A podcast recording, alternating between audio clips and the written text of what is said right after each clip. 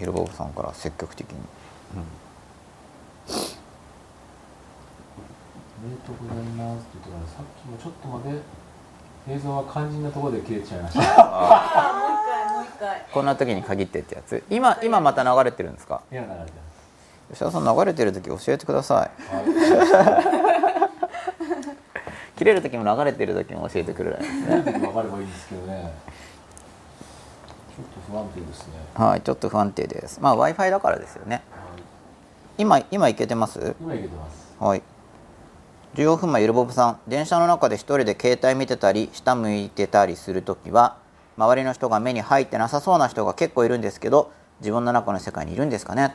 まあ多分自分の中の世界にいると思うんですけどまあ、はい。正確には携帯見てるときは自分の中っていうよりはやっぱ自分と携帯の世界ですよね。はい。やっぱそのそこでやっぱ自分と携帯っていうのはしっかり分離してないと思うんですよ多分あのうん。見てる時のあの没入してる皆さんの感じを見るとまあその自他の別に自分と他者の話なんですけど多分やっぱ携帯見てる時の自分とそのいわゆる自分としてる時の自分って状態違うと思うんで、うん、だからその場合は実際には自分と携帯がなんか混ざっちゃってるような状態に入ってると思うんでその、まあ、内省的って意味での自分の中の世界とはまたちょっと違う感じだと思うんですけど。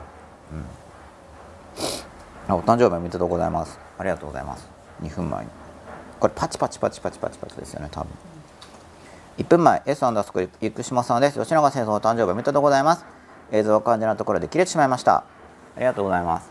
まあこんな時に限って現象って僕言ってるんですけど。この時に限ってってことってよく起こるんですよ。この間あのうちの PC のバックアップ用に僕は MacBookPro をレンタルしてたんですよ。3ヶ月。で3ヶ月間トラブんなかったんでもういいかなと思って返したらやっぱ2日後ぐらいに PC 動かなくなりましたからね。本当備えあれば憂いなしっていう感じで、うん、ちょっと油断して返しちゃったんですよね。なんかお金もったいないじゃないかと思ってなんか保証とかもそういう時ありますよね。あるあるある。保証つけといて。ついてる時は何にもないんだけど。だからちょっと節約しようと思って、うん、外すと来るみたいな、はい。やっぱ備えあれば憂いなしって思いますよね。肝心なとこってどこで切れるんですか？ふーって吹いてうん、やっぱあの吹いてくださいっていうやらせのところじゃないですか。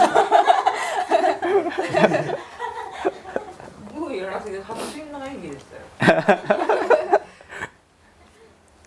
あれ何話してた？あか川端10401420うお第100回って今日だったんですか？知らなかったっていう方がいらっしゃいます。そうなんですよ。今日なんですよ実は、うん、あ見せてくださったうーってやってるところ。見えないカメラカメラあっちです。カメラじゃあちょっと。大丈夫です僕は。これで吉田さんもついに来てくださったんですか、ようやくちょっと着いたんで。吉田さんウェルカムですよ。さあ何について話しましょうか？さとりあえずさっき話の続きは途中でしたっけ？ああすいません。あこんな時に限って現象の話をしてましたよね。またリシカさんよくありましたよね。中を見る話をしてました。こんな時に限って現象ありましたよね。こんな時に限ってうまくいく現象もありますよね。あるなんかこうトントン拍子に全部ハマったみたいな。時間とかいろいろうん。が赤信号とかも含めてうまくいく時もありますよね、そういう時ってどうなります？結構調子に乗ります、私調子に乗ってます、うん。こややっぱり今日来る時もすごいバッチリだったんですよ。やっぱり私はそういう人っていう感じですか？いや今日はやけにいい日だなっていう。ああやけにいい日だな。やけにって感じ。はい。やけにってどんな感じですか？やけにって。思ったよりうんとって感じ。いやいつもより断然うまくなんか、うん流れが。みんなに応援してもらってるみたいな流れいい時ってどう思います？流れいい時ってずっと続く感じします？それとも続かなそうって思う？続かないですね。うん。予感的に。予感経験的にですね。経験的に。やっぱそういう時にほらあのストーリーが自分の持ってるそうそうストーリーが反映されるんで大体なんかバッドエンドの人っていいこと続かないよねっていう先入観がすごいあの多い感じ。あなるほど。はい。だから僕波には乗り続けるっていうスローガンで一応あイメージしてるんですけど、まあ、だから実際に確かにあのいいことって経験的に続かなくて降りるじゃないですか、あはい。うん、で途中からは波に乗り続けるって言ってたんですけど子供の時にそれを練習してたのがあの側道の上とかをこうやってバランス取って歩いたりとかよくしてたんですけどやったことありますありますよ。あります。そうあれで僕たまに落ちて、ドブに落ちるとかですよあそうそうそうそう。よく死ななかったなと思って。私ブロック塀とか。でよく子供死なないですよね。僕もその親に止められたんですけどそのブロック塀の上も歩いててでブロックじゃないですか。でブロック塀の隣のドブがあるんですけどそこコンクリートでこうコンクリートで狭いんですよ。で冷静に考えたら落っこったら死にそうじゃないですか。角に頭ぶつけて。まあでもた確かに一回も落っこったことないんですけど。してないんですか？そこはね。そこは険なところがあって。うん、やっぱねちょっとコントロールしてるんだと思うんですよ。そのもっとあの段差ないやつは落っこったことあるんです。何度もあとねジャングルジムは逆に落っこったこと一回あるんですよ、あそうなんですか。中で落ちたんですか外で。外で。すっごい痛くて。もう絶対ジャングルジム乗らないって。なんかねおしゃべりしてたら落ちちゃったんですよ。ジェスチャーしたらね本当に痛くて。そう集中しちゃって。で僕はながらダメだな。小学校の時ですね。ながらが向かないタイプなんだなと思って、うん。でまあその一人でバランス取ってる時にこのいいことが起こった。ぴょんと飛び乗って、うん。で波落ちないようにして落ちないようにして落ちちゃった。だからその時はだから落ちても大丈夫だからわざとこう別に別に楽勝で前に行けちゃうんでそのただ落ちないって目的に忠実になってしまえばね。あえてこうちょっとグラグラしながらそのやっぱ落ちないようにこうみたいなイメトレみたいなのやってたんですけどさすがにその本当に死にそうなブロック塀の上の時にはね言ってくれてこう グラグラできなくてなんかちょっとビビりながらこう「やだな地震とか来たらやばいよな」とか「これ僕の体重で崩れたらやばいな」とかちょっと緊張しつつやってるイメージなんで、まあ、一応こっち側は土だったからいざとなったらこっち落ちればまあ怪我だなぐらいなイメージで。おコーヒーあそうそうそう。予定としてはね。失敗するか分かんないからね。一応そういう心づもりで一応セーフガードとして。一応そこは落ちたことないんですけど、うん。でそういうイメージでやってたんだけどなんか大人になるにつれてなんかそのブロック塀の上から落ちないようにとかブロック塀の上歩き続けるようにとかなんかうまくただ言葉的にねなんかガチガチしてる感じだったんで波に乗り続けるイメージに。して僕サーフィンとかしないんですけどあの画像を見ると乗ってるじゃないですか。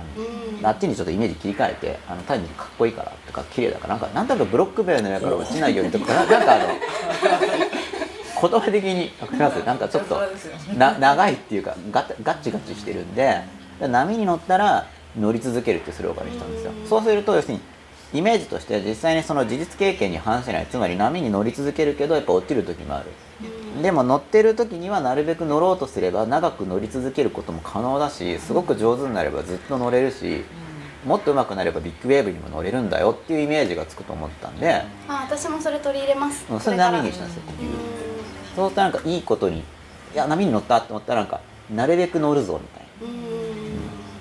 そうそこでなんかマイナスの人がなんかすぐそのいいこと続かないよとかって言ってくる人がいるんですよあのそういう人に言っちゃうとね、そしたらこの人にはいいこと言うのやめようとか。なんかもう打ち返してくるから、そうですよね。せっかくイメージトレーニングしてるのにあそうそうそうそう。れが後退しちゃったらもったいない。そうそうそう。で自分がもっと仕上がってくればなんかそう言われても多分要するに波から落ちないんですけどあそう自分が仕上がってくればね。だけど自分はちょっと落ちるなって思ったらやっぱ避けた方がいいからなんかそういうイメージをこうあれでやってたんですよ。障害物避けるやつあの障害物避けるとこうくねくねいけつあるじゃないですかあれがだから自分の能力を超えてたらやっぱこけちゃうんででも超えられるやつだとこう気持ちよくいけるでしょあのハードルとかぴょんぴょんとか,、うん、自分の能力を超えてる障害はちょっとまあ将来をもっと上達してから、うんでも自分がすごい上達すればあなんか外から見てくださる方も。何回も見てます。うん、波に乗るっていう結構綺麗ですよイメージ的にも。だから波にこうずっと乗っていってで一応可能だったらちっちゃい波が来てこうわーって乗るじゃないですか。でもっとこうビッグウェーブが来たらもう一回こう波に乗りつつビッグウェーブになんかよく3次元的によくわかんないけどこっちの波にこうもう一回乗ってもっと大きくみたいな。でまた乗ってとかっていうなんかそういう都合のいい話をこうイメージしてるとなんかそのストーリーが変わるんですよ自分の中の。だから「わらしべ長者」とかもうん。好きなんですけど、うん、だからいいことにだからついつい自分で降りちゃうんで、そういうことなんですねなんか、うん。そうなんかこんないいことなんか降りちゃうんですよ。僕も何度も自分から降りたことあるんですよ調子いい時に。うん。ありますね。ありますよね、あるんですよ、うん。普通。怖くなっちゃうんです。そうですよね。怖くなっちゃいますよね、こんなに乗ってていいんだろうか危険みたいな危険ってあの自分から引いちゃってでなんかもったいないから、うん、だからなるべく乗り続けるようにっていうのはすごく意識してるんですよ。乗り続けるようにしても落ちちゃう時もあるわけでしょ、うん。うんまあ、死ぬまで乗れてたらすごくて多分人生の達人はなんかとりあえず死ぬまで落ちないんだろうなと思って。あの死んだ後のことよくわかんないから、うん。まあでもずっと乗り続けてる人なんとなくもし存続してるんだったら死んだ後も乗って乗ってそうなイメージはあるんですけど。うん。まあでも全然世界変わっちゃったらルール違うかもしれないから。ちょっと全然わかんないんですけど。でもな波にから乗るっていう。なんかそのいいことが起きてる時に、それ子供の時に食われば楽ありだよ楽あれば食えるだよっていうふうに、これ母親に習ったんですよ、でそれやっぱ入っちゃって、で確かに食われば楽あり楽あれば食ありっていうその循環みたいのはあると思うんですけど、なんかそのことわざとして子供の時に聞いた意味っていうのはなんかそのその心理みたいなそういう意味じゃないんですよ。なんかどっちかっていうといいこと続かないよぐらいのニュアンスでその本当にその苦と楽っていうのがなんか変転わかんない。ちょっと減点なんだかわかんないんですけど多分本当はなんか深い意味がきっと起源的にはありそうなんだけどそうじゃなくてそんないいこと続かないよっていう感じとなんかどっちも悪い意味で僕は習ったんですよね。でいいこと続かないよっていうのがあの楽あれば食ありの方。でね食あれば楽ありの方はすごい辛い思いしてんのになんかそれがいいことにつながるんだよっていう。でそれが何で悪い意味かっていうと希望が出るっていうんではいい意味なんだけどその苦しさの手法が間違ってると苦しいままで結果出ないなって子供心に思ったんですよ、うん、だって苦しいだけで結果出るんだったらうんとうんとうんと苦しめればうまくいくわけだからその自傷癖のある人とか大成功するはずだと思ったんですよ。あの自分で自分をこう傷つけたりいるでしょ？あとあのあの何？家庭内暴力を受けてる人。家庭内暴力で子供の時なんて言うんでしたっけ？あそう虐待虐待、うん、だから本当に苦しむだけでうまくいくんだったら虐待されてることが大成功しちゃうし、いや中にはもちろんそれをバネにして成功してる人っているんだけど、まあでも虐待されればじゃあ成功するのかって言ったらなんか違う気がするじゃないですか。そこにエネルギー使っちゃいうん、ますそうそうそう。あと例えばもともと地域的に貧困地域に本当に生まれてて、あの飢餓の人とかってすごく苦しんでると思うんだけど、だからまあいわゆるあの食われば楽ありってのはかなりいい加減な議論すぎるよなと思って。苦しいままで色的な感じですよね。しかもそれがうまくいくって言われるからしかも真顔で大人が言うからでも大人は頭がいいはずだって子供の時思ってたんですよ。でも大人が真顔で言うからすごい分かんなくて その食われば楽ありだよって言うけどえじゃあ原爆原発とか、まあ、原爆とかボンとしたら人とかガーッと死んで相当みんな苦しいと思うんだけど楽あんのかなとか、うん、っていうかよくもう本当なんか解釈がむずい。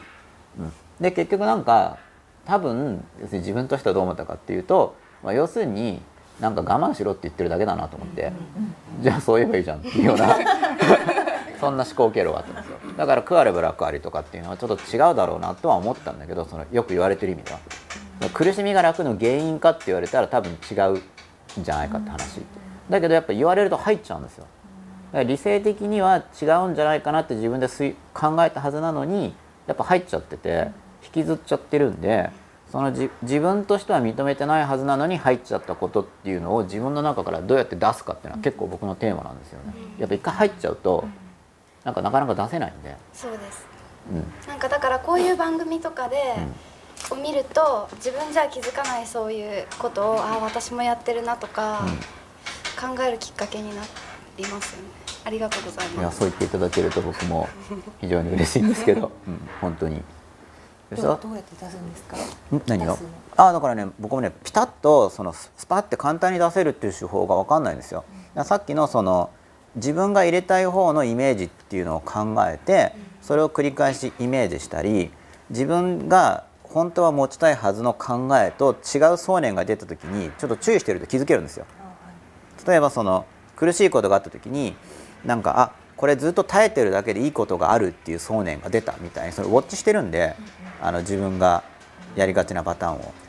ウォッチし続けるっていうことは結構難しいっていうかこう油断するとこうすぐ忘れるというかあそうそうそう。なんかマイク使いますあじゃあそれで。うん。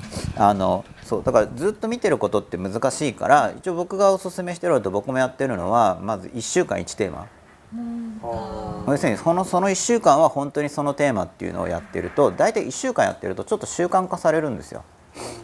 じゃあ今週はこう食あれは楽ありがそうそう食われば楽ありウォッチってテーマ決めますよね。で1週間そこにそ、まあ、とりあえずワンテーマだったらやっぱ気づきやすいんですよ。なるほど、うん、でそうするとその1週間やってると別にそのテーマに決めてない週でもやっぱそこで習慣化されたからあの現場で気づきやすくなるん。でまあ、大体1週間1テーマぐらいかなっていう感覚ですね。じゃあこう湧いてきた時にあ、うん。こういうふうに自分は思う傾向があるけど、うん。これは出したいことだからもうこれはやめて本当はこう思いたいんだっていうことをこう自分に入れるようにする。あそうそう。僕はそれはやってて。で入れ方としてスローガンの言葉を作るっていうのとあとそれをうまくシンボリックに表現してくれる比喩的イメージさっきの波乗りとか、うんそういうのを作ったりとかしますね。でそういうのやってるとこの考え入れ替えたいなとかあと本読んでる時にはい今の自分とは違うけどこっちの考えを自分に入れたいとかっていうのとかが出てくるんで、まあ、それはリストにしたりあのカードに抜いといて将来のネタにしといて、うん、でそこから今週はこれとかテーマを決めてやる。まあ、そのカードをずっと見るっていうのもやってますけどね。僕マインドセットカードとかはい。マインドセットパックとか自分で言いつつ。あパックってあのあのカードがもう山になってうん、山になってるんで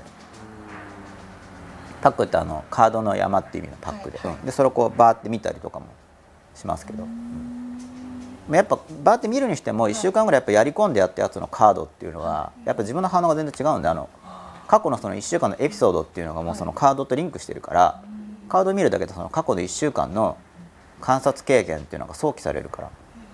でまた今週これやってみようかなみたいなそのテーマとして取り組むワンテーマとあとその過去のザッピングみたいにザーって復習するやつとか、まあ、いくつか併用してやってます。やっぱこうきっちり入れるにはこううん。1週間ずつやってもまた復習っていう。かやっぱ2週間だと治んないから、うん、だからまあもう一回やってみようかなとかでもいいと思うし、吉永先生はいつも結構親との関係とかはうん。番組でもよくあの、はい。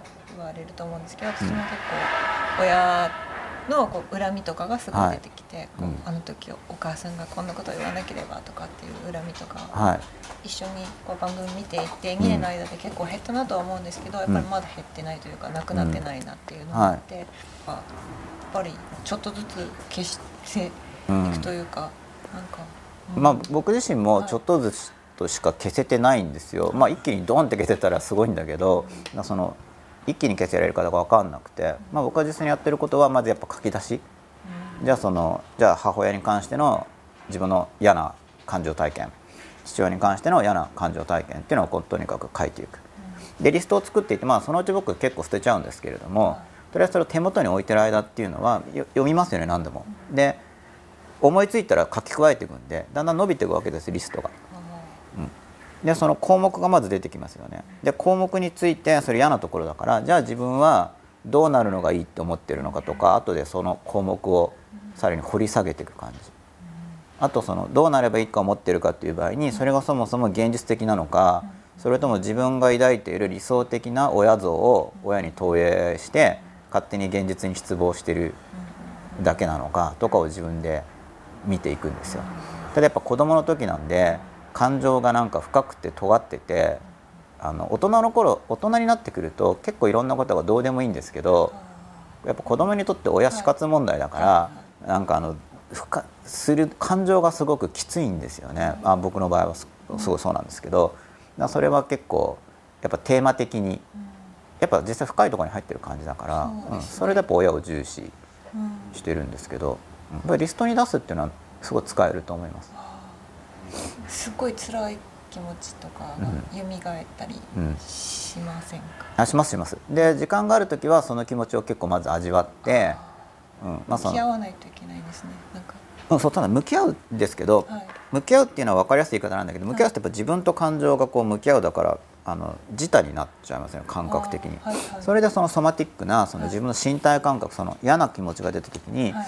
自分の体のどこに出てるかなっていう感じ方にするとその自分自分の体これ何やってるかっていうと、その自分と肉体は一緒ではないっていうのがありますよね、その心理的あの本真実の心理的な話でいくと、だけどついつい肉体と自分っていうのを同一しして生きてるじゃないですか、はい。だからそれをど全用するんですよ、うん、そうすると感情は肉体感覚に反映されるんでそれで肉体を感じることによってあの同じ視点から感情に要するに向き合うんですけど、はい向き合うって言うと本当に向き合っちゃうと自分 VS 感情っていう構図になっちゃうんですけど体に出して身体感覚でやるとその身体と自分を同一してる未熟な自分の未熟さを逆に活用してやって感情と同じサイドに立てるんで感情の中に入りやすくなるんですよね。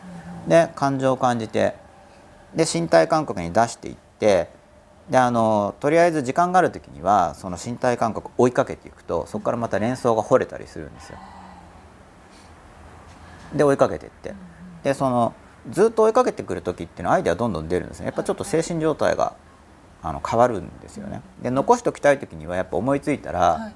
あの覚えようって意識するか紙に書くかしないと忘れちゃうんですよ、あの夢忘れちゃうのと一緒で、まあ、だから気づきがあって覚えておきたい場合はこれはあの覚えておくようにするって思ってそれこそ記憶術でイメージ変換してもいいしただ覚えておくようにするっていうことで言語化するだけでも結構あの普通の精神状態になっても持っていけるんですけどまあ無難なのはもう紙に書いとけば、うん、夢とか忘れる前に書いとくと覚えてるのと一緒で、なんかヒントあこの感情あれだとかっていう時にあの観察中に思いついたらやっぱ書き出しておくとおでどんどんどんどん追いかけて書き出していくと、もう初めの頃に書いたことも忘れてっちゃうんですよね。はいはいでもそうやってしばらく30分とか1時間とかこう追いかけた後で途中もしかしてこうバーって出てきたらもう字も汚くていいからダーって書きますよね。それでもう終わった後で読み返すと初めの頃のとか忘れてるんだけどやっぱ文字に書いてあると「おそうだったそうだった」って言って例えばその叱られて嫌だった経験とかテーマ決めて書いていくじゃないですか。はいはいで初め出てこないんですよ。はいでも追いかけてるうちになんかいろいろこうバーッと思い出したりあの15だだいたい15分ぐらいでダーって出てきたりするんででこうガーッとどんどんどんどん書いていくじゃないですか。でそうすると後で読み返してみると忘れてるんですよ。あの自分で。初めの頃に書いてたこと、うん、だけど書いてあるとああそうだったそうだったって思い出せるんでそれであの意識化される。でなんか意識化された後やっぱ覚えてられるんですよ。あの時のあれがって言って。ただそのあの時のあれっていうのがもしかしたら変成してる記憶かもしれないから事実かわかんないんだけど。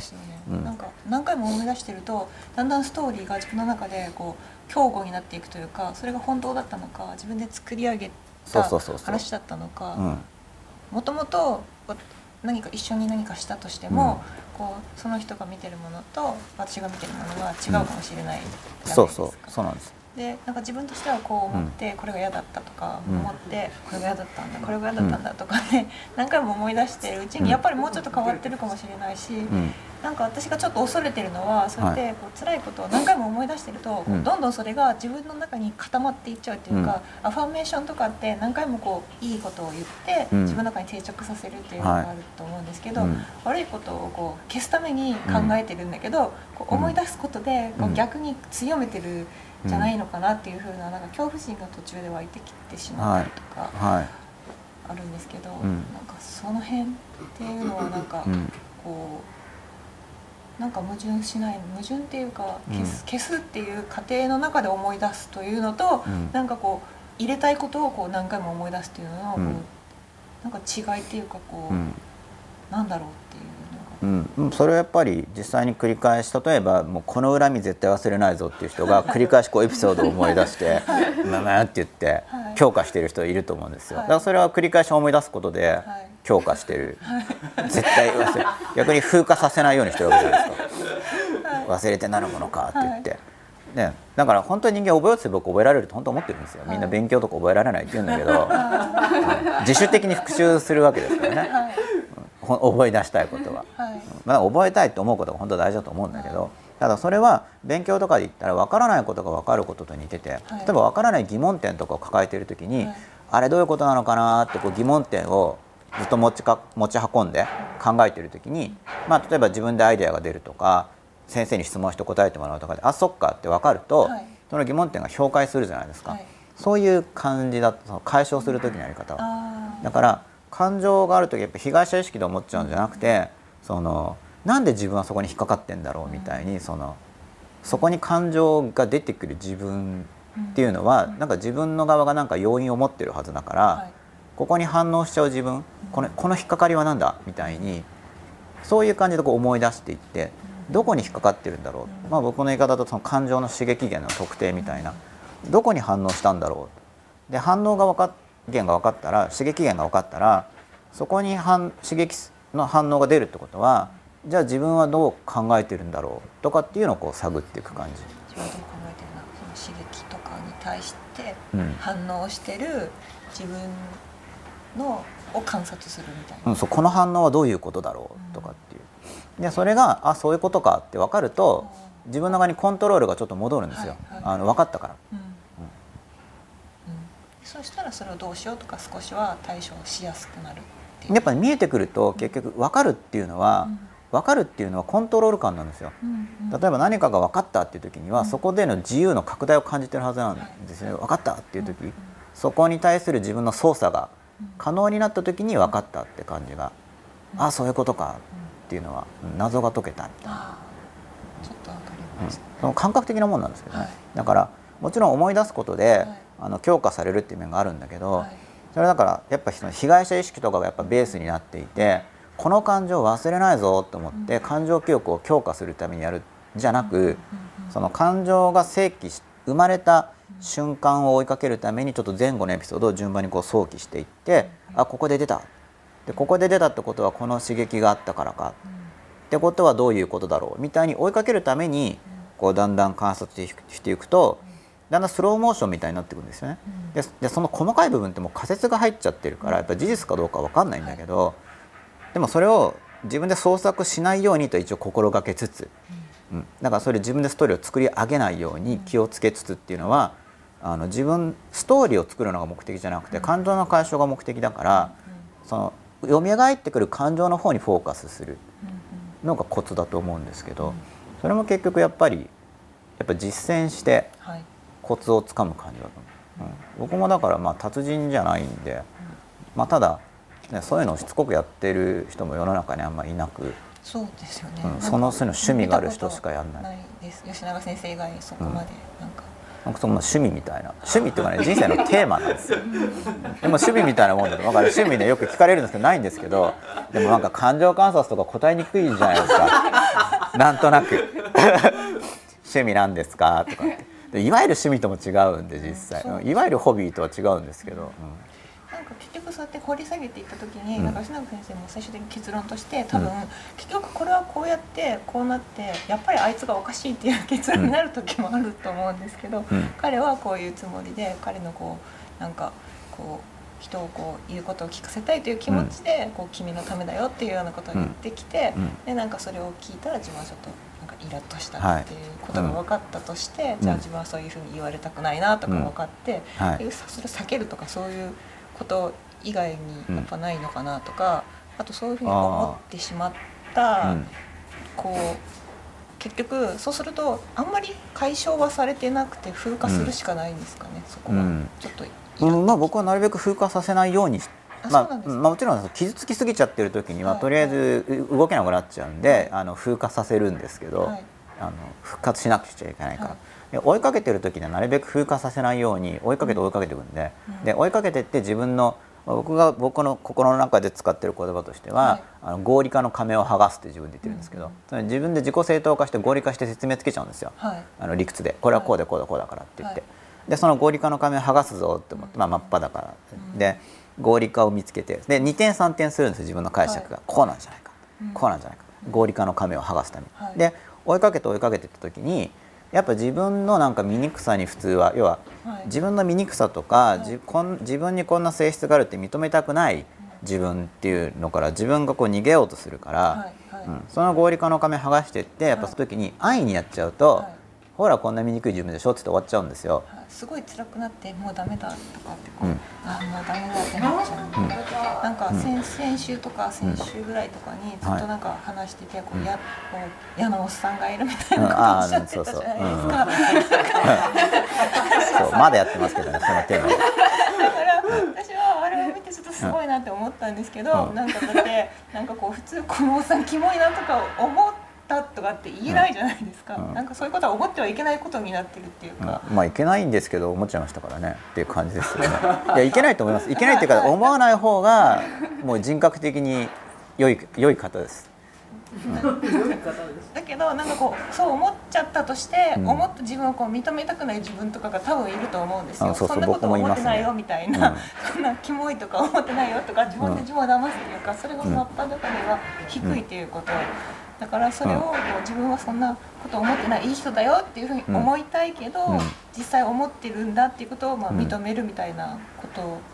うん、それがステップになると思いますね。結局だって認めようとしなかったらはい観察できなくなっちゃうから、そうですよね、うんだからそこの辛さを乗り越えて観察してその醜さを見てあそうそうそう。つまり醜さを見たくないから、はいなんか本当の現実の自分とは違うもっと自分なりに綺麗と思う理想化された自分を自分と人って思いたいところがあって僕も当然そういうのが結構強く強いわけです。非常に強く持ってるんで。言ってることがおかしいじゃないかとか思って、そうそう思ったり、うん、他にもいろいろまあ自分をやっぱりはい。ですね自分のいまいちな部分ってやっぱ見たくないわけだから、うんでもそこを探っていく感じですよね。で僕もだから自分の醜さに落ち込んだりもするわけですよ。ドーン何なんだろうみたいな感じで。でそれはやっぱその時の結構時間枠によるんですよね。はい。やっぱ忙しいと沈んでられないんですよ、はいはいでここでドヨンこの沈み度は本格的に沈んだら半日コースとかっていう時に30分後にアポがあったら沈めないわけですよ、はい。そうするとやっぱしょうがないからとりあえず蓋をして仕事にしなくちゃいけないんでなんでもっと僕は沈むかもしれないけどもっと自分に沈める時間を作りたいっていうのが今の時間計画の中に入ってて。あそうしないと沈めないからグーっでもなんかそうやって例えば、あこんなムカつくおっさんのことを考えて2時間過ごしてしまったとか、そういうふうには思わない。あ僕ねそれは全然ない。なんでかっていうともうそこはもう僕のもう人生のテーマみたいなもんなんでその人のことが進展するのは、はい。あのすごい価値が高いんですよ僕にとって、うん、僕にとってはですよ、はい、それってなんか私も人と会うのがすごい少ないんですけど、うん。私もだから人と会うのが少ないから一人に対してすごい時間かけれるんですけど、はい。営業とかで毎日は毎日会ってるとか、そういうのとなんか一人一人にかける時間とかがすごい薄くなるかなと思って。なるなると僕もなると思う。だからキャパがある人はいいけどキャパが少ない人がたくさんあってったら結局情報過で麻痺しちゃうと思うんででも多くの人はそれで麻痺するのを活用してそれを営業力に使ってる感じがする。もう麻痺するから、うん。情報量が多すぎてそれも一つの生きる知恵というかサバイバルのなんかそうせざるを得ないことだと思うんですけど、うん。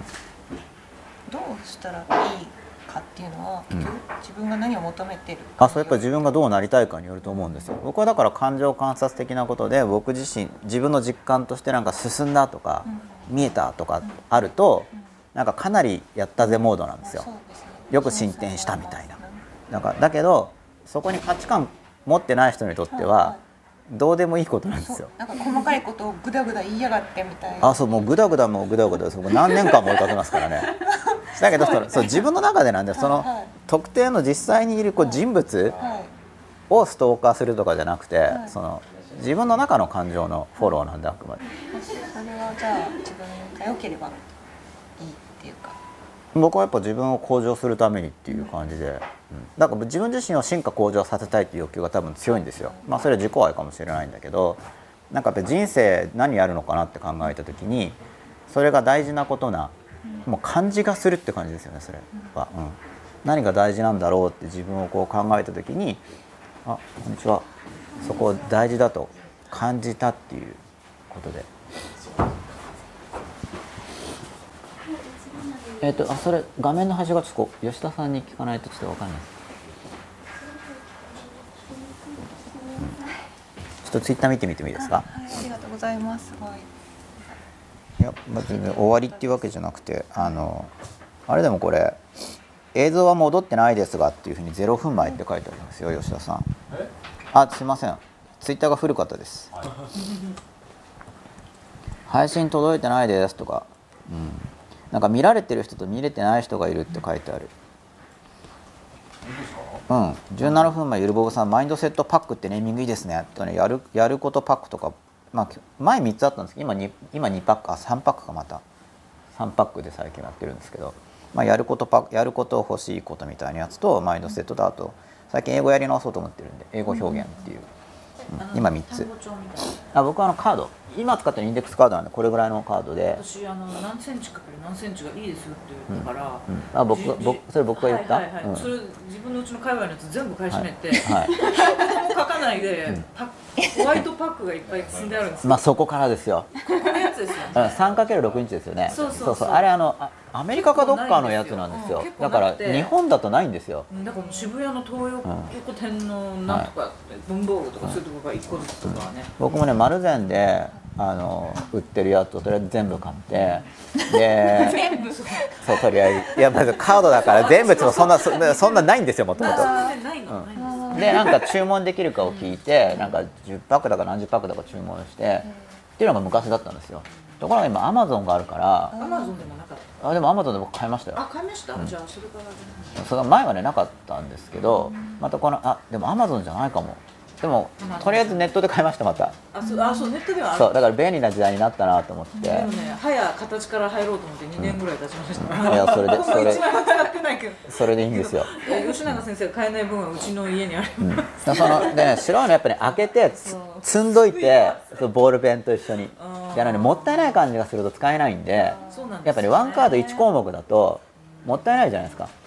だけどそれはなんかワンパックが三何百円とかだからそうなんですよ。そう例えば本買っても千何百円とかするし電車代とかも何百円とかするから,、うん、だから結局その消費量を考えた時にそれで人生が改善するなら激安とか思う。よくでももったいないっていう気分で使ってないというのは分かりましたね。なんかね、うん。なんか髪の質も良くて、なんかこう真っ白で、はい。か、あれいいですよね。しかもね毛シャッフルもしやすいんですよ。そうそうそう。毛出す感。おすおすおすすめメーカーのライフのですよね。え？ライフのやつ？そうです、うん、あれはいいですよねすごい、うん、めくりやすいんですよパッパッパ形からは入ってはいいんですけど、でもね本当私は新宿拠点とか住んでるんですけども、はい。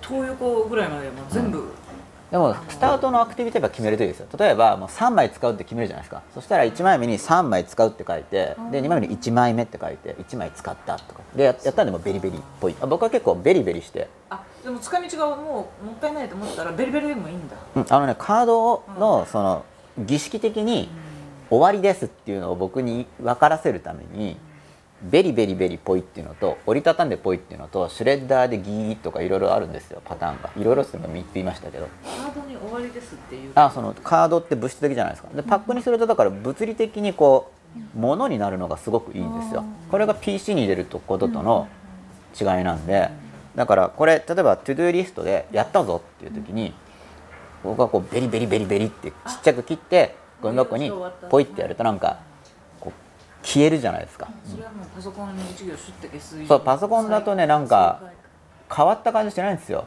うん。なんとなく、うん、なんでパソコン前テキストファイルで消してたんですけど今 ToDo は、えー、とマインドマップ使ってることが多くて、まあ、チャットワークも使ってるんですけど、うん。マインドマップの場合僕はやり終わったことをあの色変えて緑地とかにしてあの残すようにしてるんですけど溜まってくから今度やったのがガーって。あのこれ止めてるんですか？輪っかみたいな。じゃなくてかああそれはね PC の中のなんで、あそうそううん、あの電子的なものでカード自体は僕は積んでるだけですパ山で。たまに落っこちるとブワーってなっちゃうんですけど、うん。でベリベリベリってやったりとか。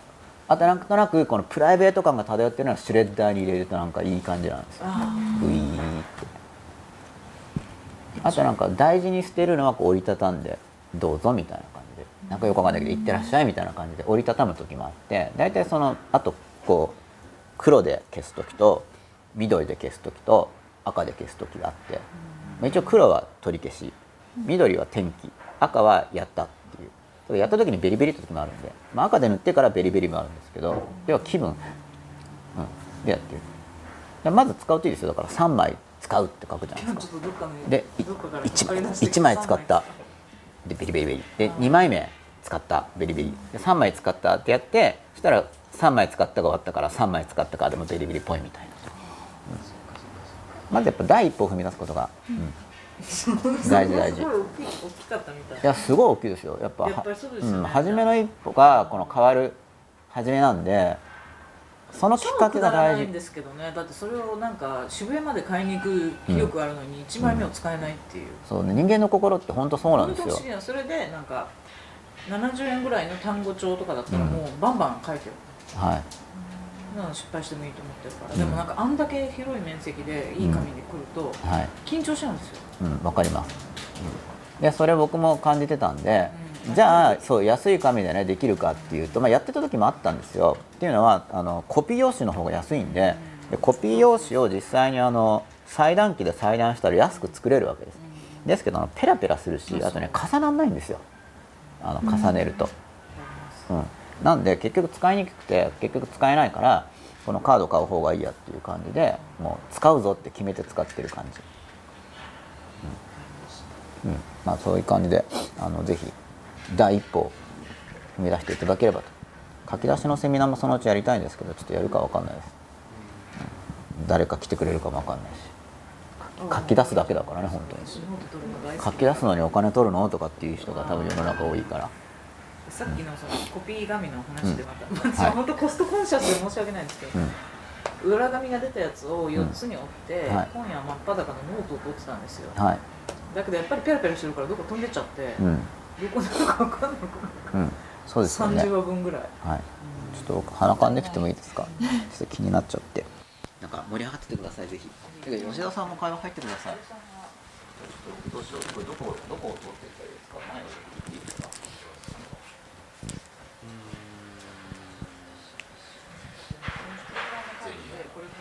男性の方々も。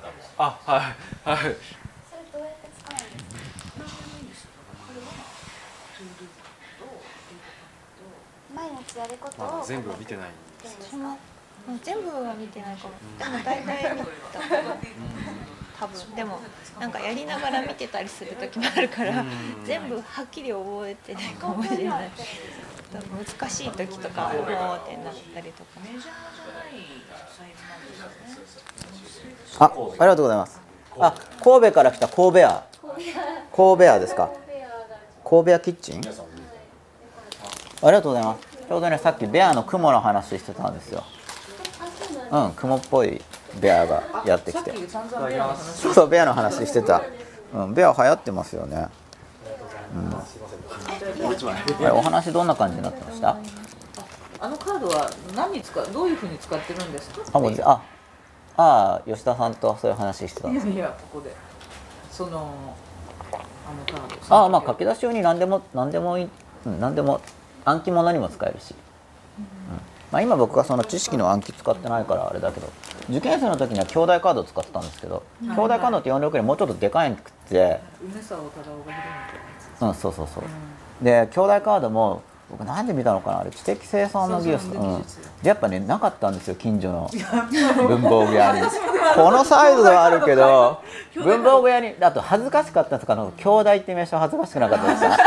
文房具屋に「兄弟カードありますか?」とか言って「え兄弟?」とかってブ言われちゃうラザーズって思われるかもしれなあいいやそう言われます。言われましたよね。あ言われなかよく「え覚えて兄弟ないよ」みたいに、うんそうですか、うん、漢字で書いて言われて。あるんですか？あそう本当になあわかんないあの名称は兄弟なんですけど売ってるやつに書いてたらちょっと。で結局あの、まあ、前橋だったんですけど僕は。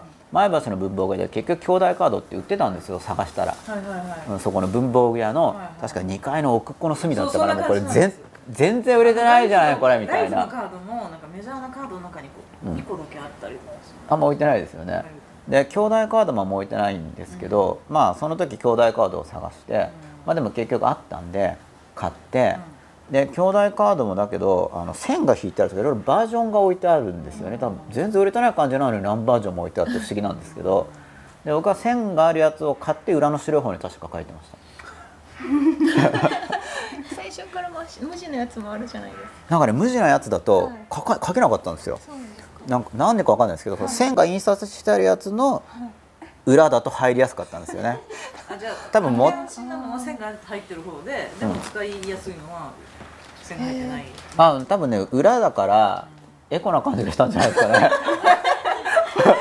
感覚的に、高いものを使えない症候うん。群、裏だからなんか無駄にしてないみたいなもしかしてだけど慣れてきたらあの白地買いましたけど、まあ、多分その頃も兄弟カードを買って、うん、やっぱだい,、い、っつもそうだから、はい。いやこれ白買った方がいいんじゃない？やっぱりってやっぱ あでもね白使えなかったんですよ分厚くないですか？兄弟カードちょっうん。と薄いじゃないですか、うん、なんかね青い線か黒い線がなんか入ってて、うん、梅沢忠夫っていう人こかなり大きめなんですよね、ただあの化学のはい。化学反応式とか書くにはやっぱ大きい方がはい。書きやすかったんで、まあ、僕もいろんなサイズ試したんですよ。英語の例文これぐらいの長細いのも試したりとか。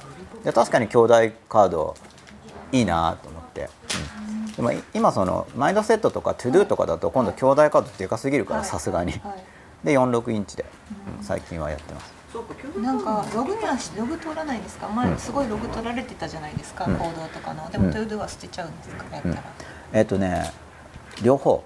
だその PC の今取ってますけどあのただね捨てちゃうとやっぱなやったことが積み重ならないんで俺は何もやってないんじゃないかっていう感情が結構ある出てきた時にはあの To Do をカードじゃなくて A4 はいあの A4 ワンデー To Do シートにして A4 の紙に、まあ、A4 だと書ききれないんで A4 だと僕は縦に折って To Do をこうダーって書いていくわけですよ、はい。でやったやつを赤で塗りつぶしっていうのをやって、そうやったことが赤で入ってますよね、はいはい。でそれを積み重ねといて、これもやったじゃんこれもやったじゃんこれもやったじゃんとか結構やってるよねとかっていうふうにあのやってる時期も。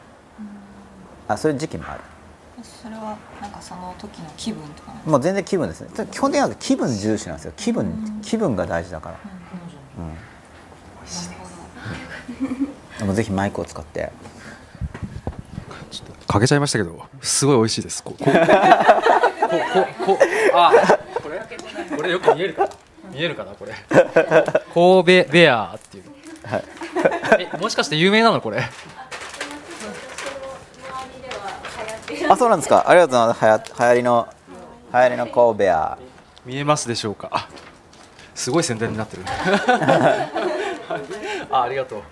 せっかくなんで。これ非常に美味しいんですよ。あグラップ美味しいですかもうどうぞぜひオーガニックロリポップを。食べてない方。これ吉永先なんかカードとかって、うん。なんかそれでいっぱい書いて、はい。なんか一覧するのが難しくなってしまう、うん。たくさん書いてると、そうするとこうやり忘れとかが出がちだったりとか、うん、あマイク使います？多分みんなに聞こえないかもしれない。あそれとかあとこう、うん。調子に乗ってこううん。たくさん書き出して、はい。全部終わらなくて、うん。なんか繰り越しとかになって、はい。毎日繰り越しとかになって、いっぱいなんか残ってしまって、はい。でもそれをやめるという決心もつかないまま、うん。繰り越し続けてたりすることはい。でこう、あーってなったりとかする。あ繰り消し重くなりあ繰り越し、はいはい。重くなりますよね、はい。うん、で僕繰り越しやっぱ僕も重くなってて、はい。なんで終わらないんだろうって思った時期があったんで、それはだから今はあの価値観を入れ替えて、はい。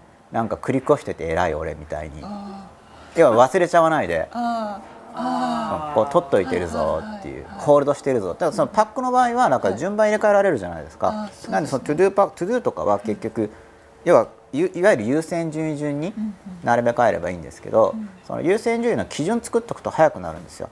うん。うん。で基準を作るっていうのは僕が言ってることだとマニュアル化するってことと同じなんですけど、まあ、並べ替えるじゃないですか。はい。で並べ替える時にどんな基準でやってるんだろうって思うと基準が自分で見えてくるんで、うん。まあおそらくほとんどの人は締め切りがあるやつが前とか、はいはい。まあ仕事だったら入金が早そうなのが前とか、あと自己との約束より他者との約束があるやつが前とか。まあなんかルールあると思うんですよ。はい。でそれを自分が並べ替える時になんかこれ前に出したいなって思ったら、これルールなんだろうって思うとだんだんルールが見えてきますよね。でそれもまた書き出しておいて、でルールが意識化されると並べ替えも早くなるんで。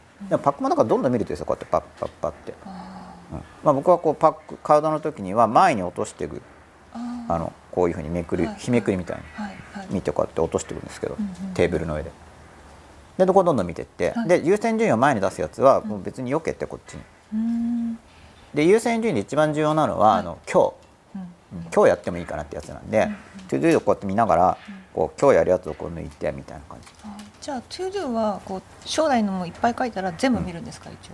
全部。うんとねありすぎると見切れないんですよ。はい。それはその全部見られるはい日は、はい。とりあえず総チェックしますけど、そうじゃない日も結局優先順位が高いものが手前に来てれば、途中で終わってもあの、あ大丈夫なんで、うん、だから後ろの方のはもう相当後っこのやつ。でもなんかそうやってこう優先順位がうん。この時点ではこうまだそんなに高くなくて、うん。まあ、後ろの方方に入っちゃって、う最終的にこう見ていったらあこれ昨日までだったとかっていうのが後ろから出てきたりとか、あそれね締め切り管理がしてないからでしょ。あそうですね、うん。だからその日付がはっきり決まってるやつは、はいあのなんかカード以外の併用した方がやりやすいと思う、うん。はい。僕はね Google カレンダーとチャットワーク。でやってる、でチャットワークはやっぱ簡易的なツールなんで、はい。もしかしたらもっと本格的な管理ツ電子的なものに関してはもっと本格的なのを導入するかもしれないですけど、うん。前は Excel でやってたんですけど。はい。Google カレンダーやっぱいいですよね。いいですか？あれなんか時間入れないといけなかったりとか、はい。あとすごい細かい私先生いつも細か、うん。なんかできないことは細分化してはいうんちっちゃくしろっていうふうにおっしゃってるじゃないですか、うん。で大体こでも予定って結構はい1時間、うん最低でも1時間分とか、はい。まあ、どんなにやっても30分分ぐらいはこうないとはい。なんか厳しいじゃないですか、うん。でも30分分のタスクを1個に書くと自分としてはちょっと厳しいから、うん。すごいこうピやりたくないこととか、まあ、はい。PC を立ち上げる、このソフトを立ち上げる、それでこれを書くとかなんかすごい細かく書いてると、はい。なんか Google カレンダーとかだと絶対書けないし、あ Google カレンダーにその書き方は確かに合わないですよね。ですよね。うん。別になんか書くんですよね。あだからもうそれこそ作業時間とかでもいいと要はああの時間枠を締め切り管理に使うといいんで、はいはい。その何日までにやるっていうのをうん忘れそうな話ですね、はいさっきのカードでやる場合に、それの場合は、あの締め切りがあるのはやっぱ Google カレンダーとかのその日付があるもの、まあ、手帳でもいいんですけど、Google カレンダーの優位性は検索機能なんでやっぱり、はい。締め切りを検索するいや違うあ過去過去過去。日記代わりに。過去のそう例えばそう例えば過去誰と誰と会ったとかっていう時にその名前入れればその人と会ったよっていうかダーって検索で出るんでそうそうするとその日付の前の日のやり取りの今度はメールとかをその日付で検索すればたどり着けるますよ記ね。うん、そうそう。あとその前後の例えばエヴァノートに入ってるのを出したりすればその打ち合わせ用に自分が書いたメモとかも引っ張ってこれるからその元ももともとの調整理法が時系列管理であの書類を調整理法っていうのでやってたんですけど今やってないんですけど、そうそう今やってないんですけどね。それの延長で時系列管理はあのアクセスしやすくてで時系列管理がアクセスしやすいっていうのを電子的に使うときにその Google カレンダーの検索を併用するとあのやりやすいっていうことですね、ぼまあ、僕にとってはってことなんですけど、うん。まあ、だからまあだけどそのカードもだからまあ相当長くてもふ普通に優先順位を並べ替えてればあんまりその埋もれるってことは多分ないから。っていうのはパラパラパラパラ見ても、厚さで言ったらまあライフのカードでこれぐらいは1日に見れるはずなんで厚さで。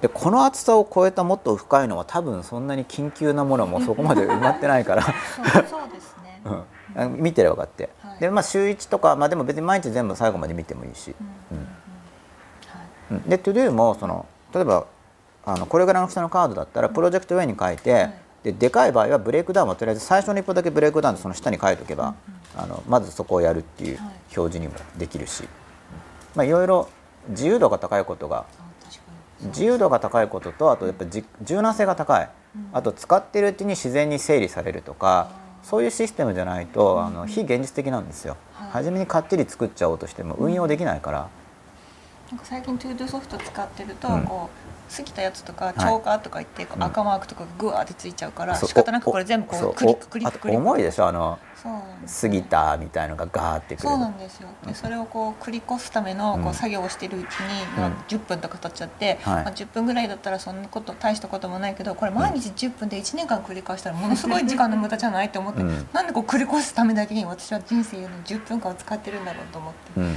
これなんとかなんとかしたいとか。はいそれ多分1日分の設定が多いってことなんで、はいはい。その本当にそういうツールで締め切り設定するやつは本当に最小限のものに絞った方がいいと思います最小限、なんか欲張りなんですよね。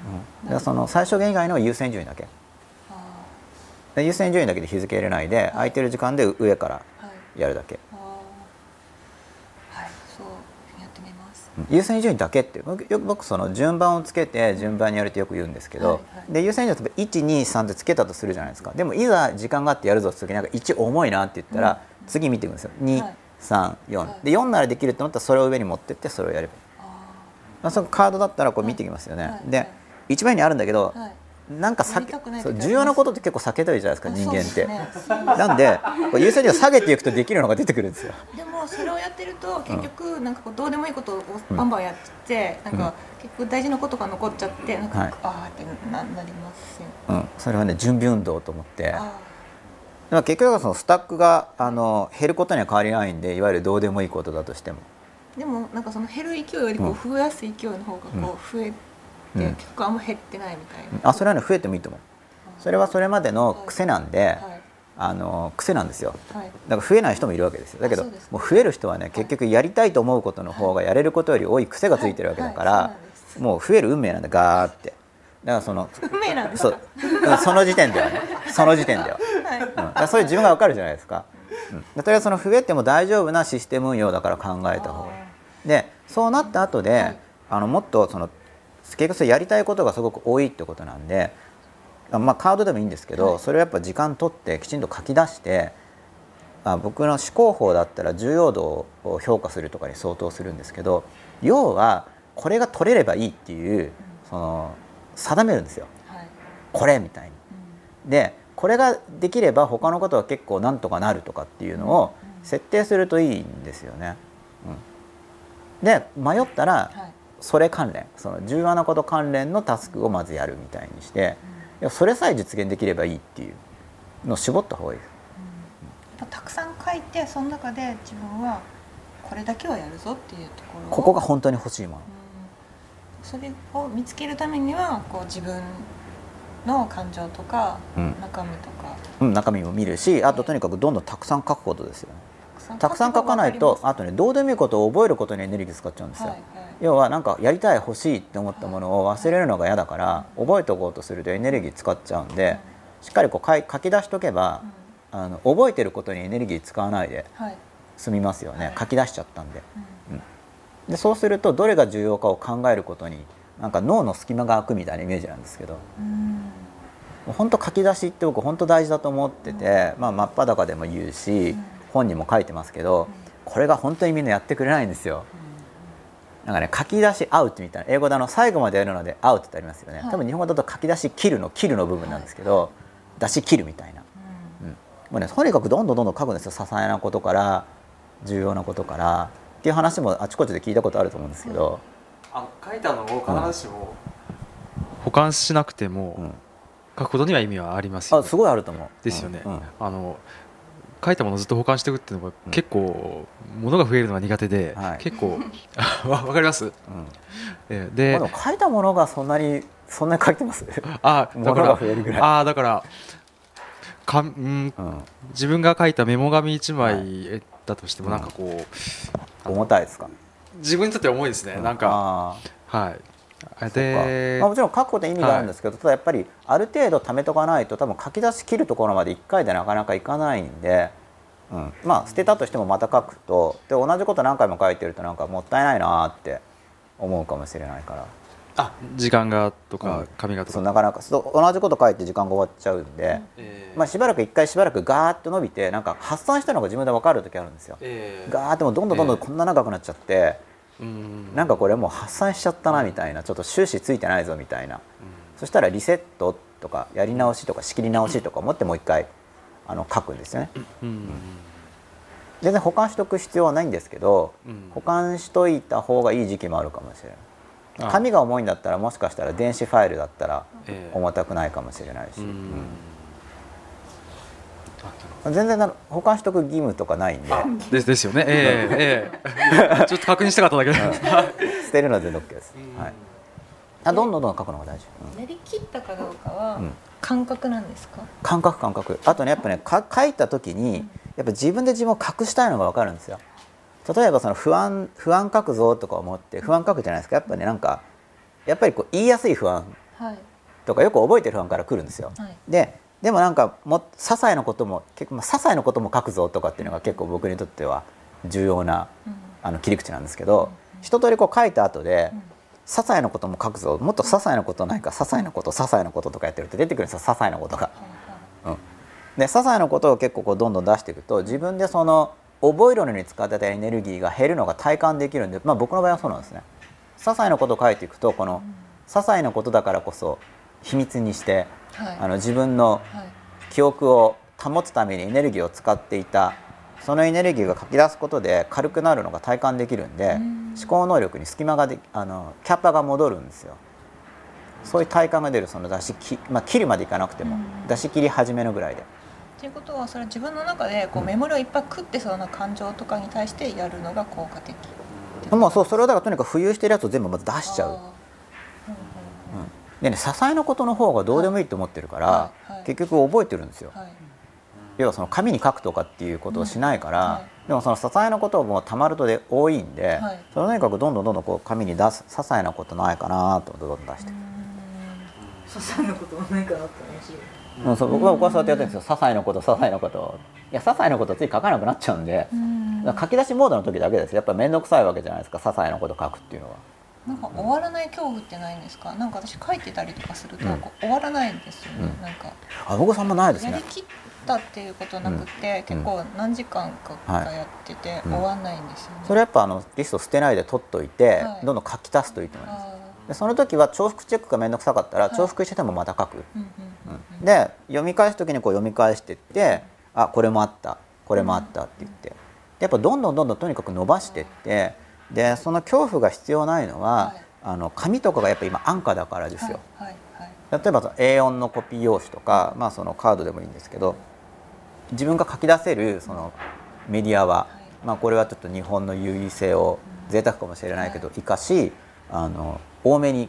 うん。僕だからボールペンも多分10本以上持ってるし返しも買ってあるしうん。そんないらないんですけどね。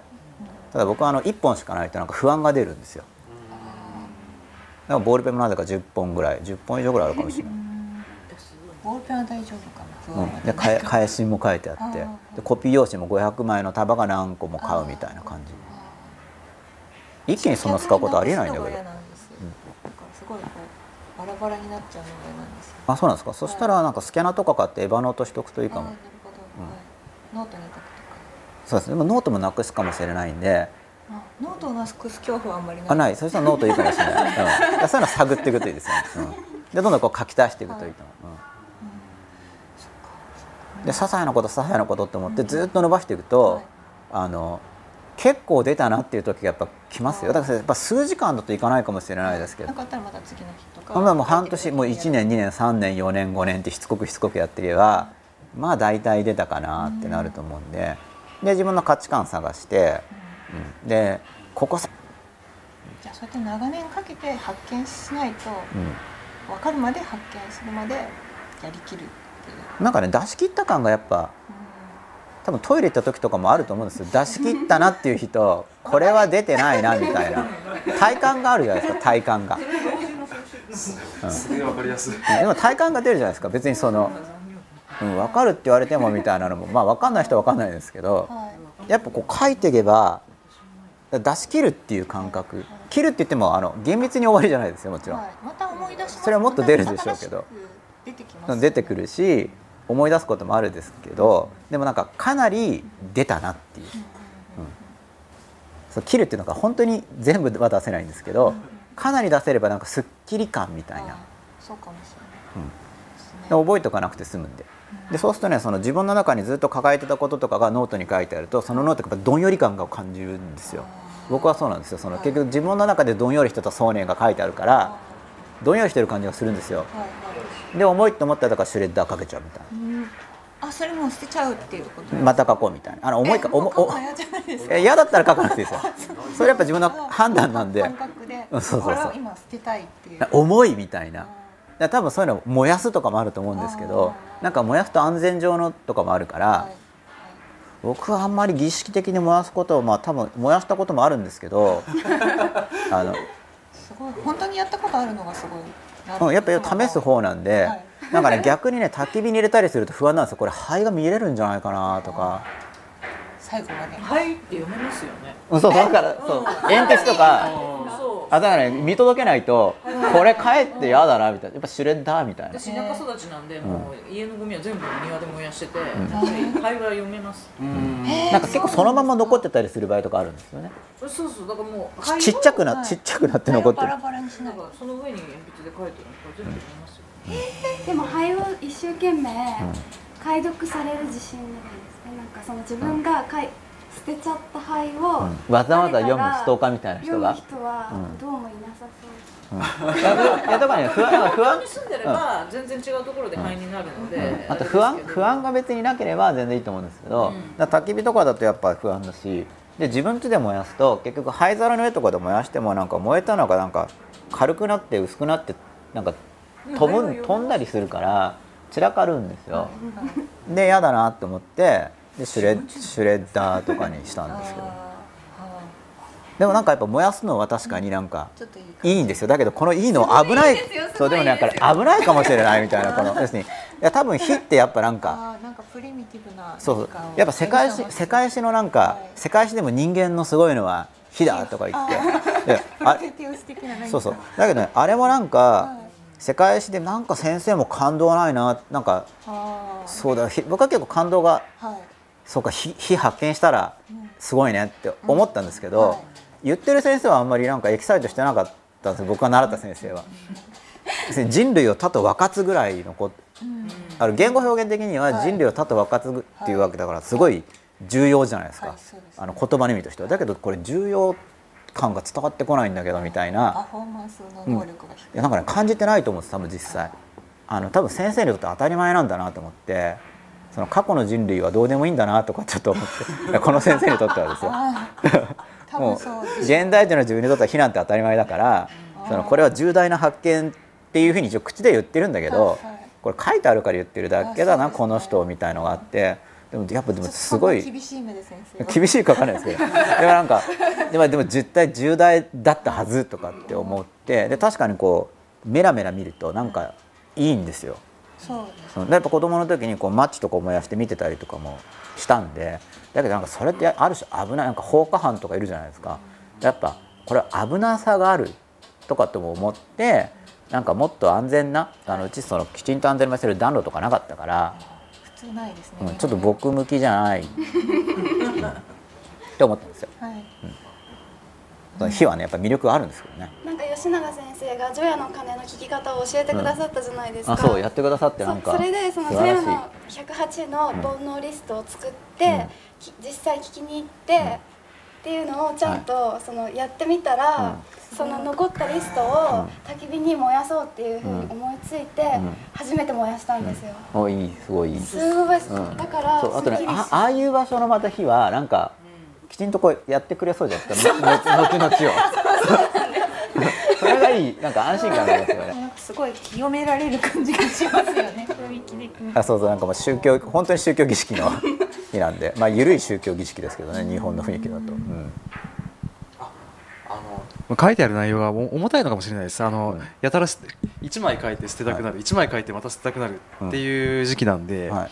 なんかさっきの話で言うと、ん。まだ書いてる内容が、うん心の中のなんなんていうんだろう重たい想念を表してるあですだと思います。はい。ですよね。うん。うん。そしてやっぱそういうのはもうだから要するに取ってることが不安とか例えばもしね残しておいたら、はい。どうしよう自分が出かけてる間に知り合いが忍び込んできて読んだらとかっていう。あの人に見られる不安っていう意味もあり、あと持ってること自体あの、気分が重たいという意味もあり、だからトイレットペーパーにボールペンで書いて、はい。でトイレに流したりとかってやってる時もあります。あやってみました。あそうやってますよ。結あの構破けないですか？トイレットペーパー。あトイレットペーパー、うん。あのーあのロールのままでロールのままであのーなんだろうこう足に挟んでこうボールペンで書いてでその書いた部分はちゃんと流してとかでちゃんと流れたぞっていうのを確認してとか。はい。それボールペンじゃあトイレにあ準備してあって。ありますあります。いつもあるんで。使う用の服用の紙と書く用の紙があそうそうですそうですそうですそうです。そうです格用のロールがあるわけです。そうそうです。あのそう。工夫してますね。ふ服用やってます、はい。そういう工夫大事ですよ。あはい。はい。自分用にね。ええ。燃やすもやってみたんですけどちょっと家の中では危ないし。思いますよね。や やっぱね。表出てってのもちょっと、またね今時なんかはい。言われそうだしね、はい。してるわ。そうそう。なんか紙燃やしてるんだけどみたいな。特に今時はね、うん。いいですよね。そういう工夫大事だと思う。だからその自分の気持ちが大事なんで、はい。あシュレッダーってのも、まあ何台も買って、うん。なんかこう、壊れるまで使ってとかいろいろやったんですけど、はい。どうなんだろうシュレッダーちなみにどんなの使ってます？なんかえ静かなのないかなとかかんいろいろ。僕が使ってるやつはどっかにメーカー書いてあるんですけどあの、まあ、特にそれがすごいおすすめとかでたまたま買って普通にいいから使ってるだけなんで忘れてなかったらブログかどっかに書,、書きます。大きいやでこれぐらいのこ家庭用のやつです。あずっとね使ってるとね止まっちゃうの。あ。やめてって言って。つああ下がいっぱいになって？えあのねモーターが熱くなるからモーターの寿命が縮むとヒーターでオフになるんであんまり調子の時ギーギーってやってると止まっちゃうんですよ。だから1枚ずつぐらいだったら全然いけるんですけど。それで家庭用なら大丈夫ですよあ普通は普通は全然いけます、うん。でそれは僕はその音がまたあ。の好きなんで。あ。のジャリジャリジャリジャリなんかそのあーそっか。噛まれてるなんだろうはい。切られきちんとこはい。う切られてる感、はい。なんかすでに炎が燃えるのに相当するこのあ。じーって。あそっか。そこでなんかはい。切られてるのを自分でも感じるはい。感じ。あ。あえてシュレッダーに入れる時は。はい、ああ音が気になって嫌だなとか思ってたんですけどじゃあそこは考え方変えれば。なんかあるかもしれないしあとやっぱ機種によってやっぱどうしてもこの音嫌だなとか、はうん、そこで肉体的なものだから、手で回してあ今はシュレッダーバサミを買ってそれでやったり。うん、なるほど、工夫してますね、うん、だからどんどん書いてるうちにそのやっぱね書き出せると思った。あのかける量って増え増えてきます。うん、増えると思います。やっぱ慣れるしあとやっぱ何度も書いてるやも覚えてくるから勉強と一緒で。でそれやっぱダーって書けるようになるしあとだんだんやっぱ同じようなことずっと書いてるとこれ統合できるなとかだんだんアイデアも出てくるしあと表現も適切になるんでとりあえず初めはあまり深く考えず重複してもいいし表現稚拙でもいいから出すことが大事で。ただ僕が重視してるのはあの白紙で適当にこう書くんじゃなくて箇条書きにするっていうのはすごい重視してます。書き出す時は。フォーマット的に。箇条書きにするか、まあ、カードに分けるのも箇条書きの一種ですよね。あ要はこう紙にこええう書いて時にきちんとこう書いていくってこと、行ごとに、はい。それをこっち書いたりこっち書いたりこっち書いたりこっち書いたりするとあの出すのにはいいんですけどはい。あの自分の中から引っ張り出すのにはいいんですけど、なんかぐちゃぐちゃしてくるんで、はい。うん、それはもう紙をどんどん使ってあの箇条書きにするとにかく重複しても何でも。相互関係とかを線とか引っ張らないであまずとにかく箇条書きにするっていう、まあ、よくそのブレインダンプとか、まあ、書き出しリスト出しっていうのは、えリストでやるっていうのにすごい、はい。まあ、ノウハウとしては、うんえー。それが大事だと思う。あの例えば心の中がぐしゃぐしゃな状態の時ってうん。こうだから良質なもの悪質なもの、はい。もうもう全全部ごっちゃごちゃになってる時って、はい。もうまずごちゃごちゃ状態ででも箇条書きもう。思いついてプラスマイナスって思うんだったら項目出してこっちプラスとかこれマイナスとかこう、ええ。いそのこ出して分類出して分類とかっていうのは、あのいいと思います。例えば不安書いたらあの想定してる未来あとた回避策とかっていうふうにその関係するものは項目の右に書いていくっていうのは僕もやってるんですけどああうん。まずでも項目はこう縦に箇条書きでうん出していくといいと思います。うんでぐちゃぐちゃしてるのがどんどん出していくとそのええ。とりあえずぐちゃぐちゃを出し切ったなーっていう感覚が出るまでうん。ぐちゃぐちゃの要素をどんどん出していくとええ。要は相反する想念とかがあるわけですよねぐちゃぐちゃしてるわけだから。相反するそうね相相要するにその想念自体の主張が矛盾してるみたいあーはい。な同じ自分なのに。あのそうですね、だから。まあ、そう単純に言うと欲しい欲しくないみたいな。あーあーそうそう。欲しいけどもったいいないとか、はい、とりあえず2行に分ける感じですよね。何々が欲しい。でももったいない。なんかあのあの花花びら抜くのあるじゃないですか。か好き嫌い好き嫌いみたいな。ああいう感じでこう欲しい。でももったいない。でもやっぱ欲しい。どうしようとか。なんかそこにこう行を分ける感じ。はい。でひととりあえず少し区切りがついて句点がついたみたいな感じになったら、要素見てって欲しいだったら、でどれどうなんで欲しいんだろうで欲しいって何か手に入れたいわけですよね。うん。でもったいないっていうのは、まあ、例えばじゃあお金がもったいないのかとか何がもったいないんだとかっていうのをこう見ていく感じ。はい。うん。でまずこう出しちゃうことでその、はい。出した項目に対してまた探れるんで、え。それが紙に書かないとそれをホールドしたまま考えていかなくちゃいけないから暗算になえるんで。ええあの知的能力をえたくさん要求されてしまうんですよね。えはい。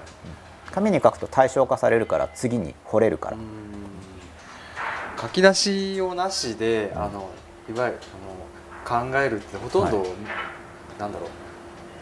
む相当難しいことになりますよね。その紙と鉛筆を使いうやだから難しいと思いますよ。昔の人もだから何十年も修行したわけじゃないですか、だからね、紙鉛筆ない頃の人。ええ。えだから何十年もかかるんじゃないですかね。えうーん。多分書いていけばはい。書き出したとも多分数年かかんないと思うんですよ。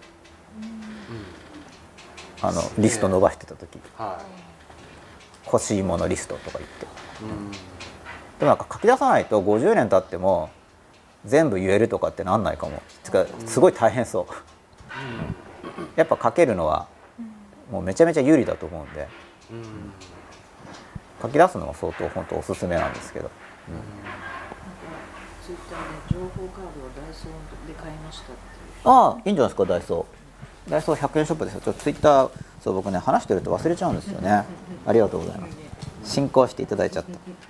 えっとあ今日深い話です。あ更新されちゃった読もうと思った。らどこだろうなんか結構いっぱい入ってますよ。深い話です。やはり公開放送見に来ます。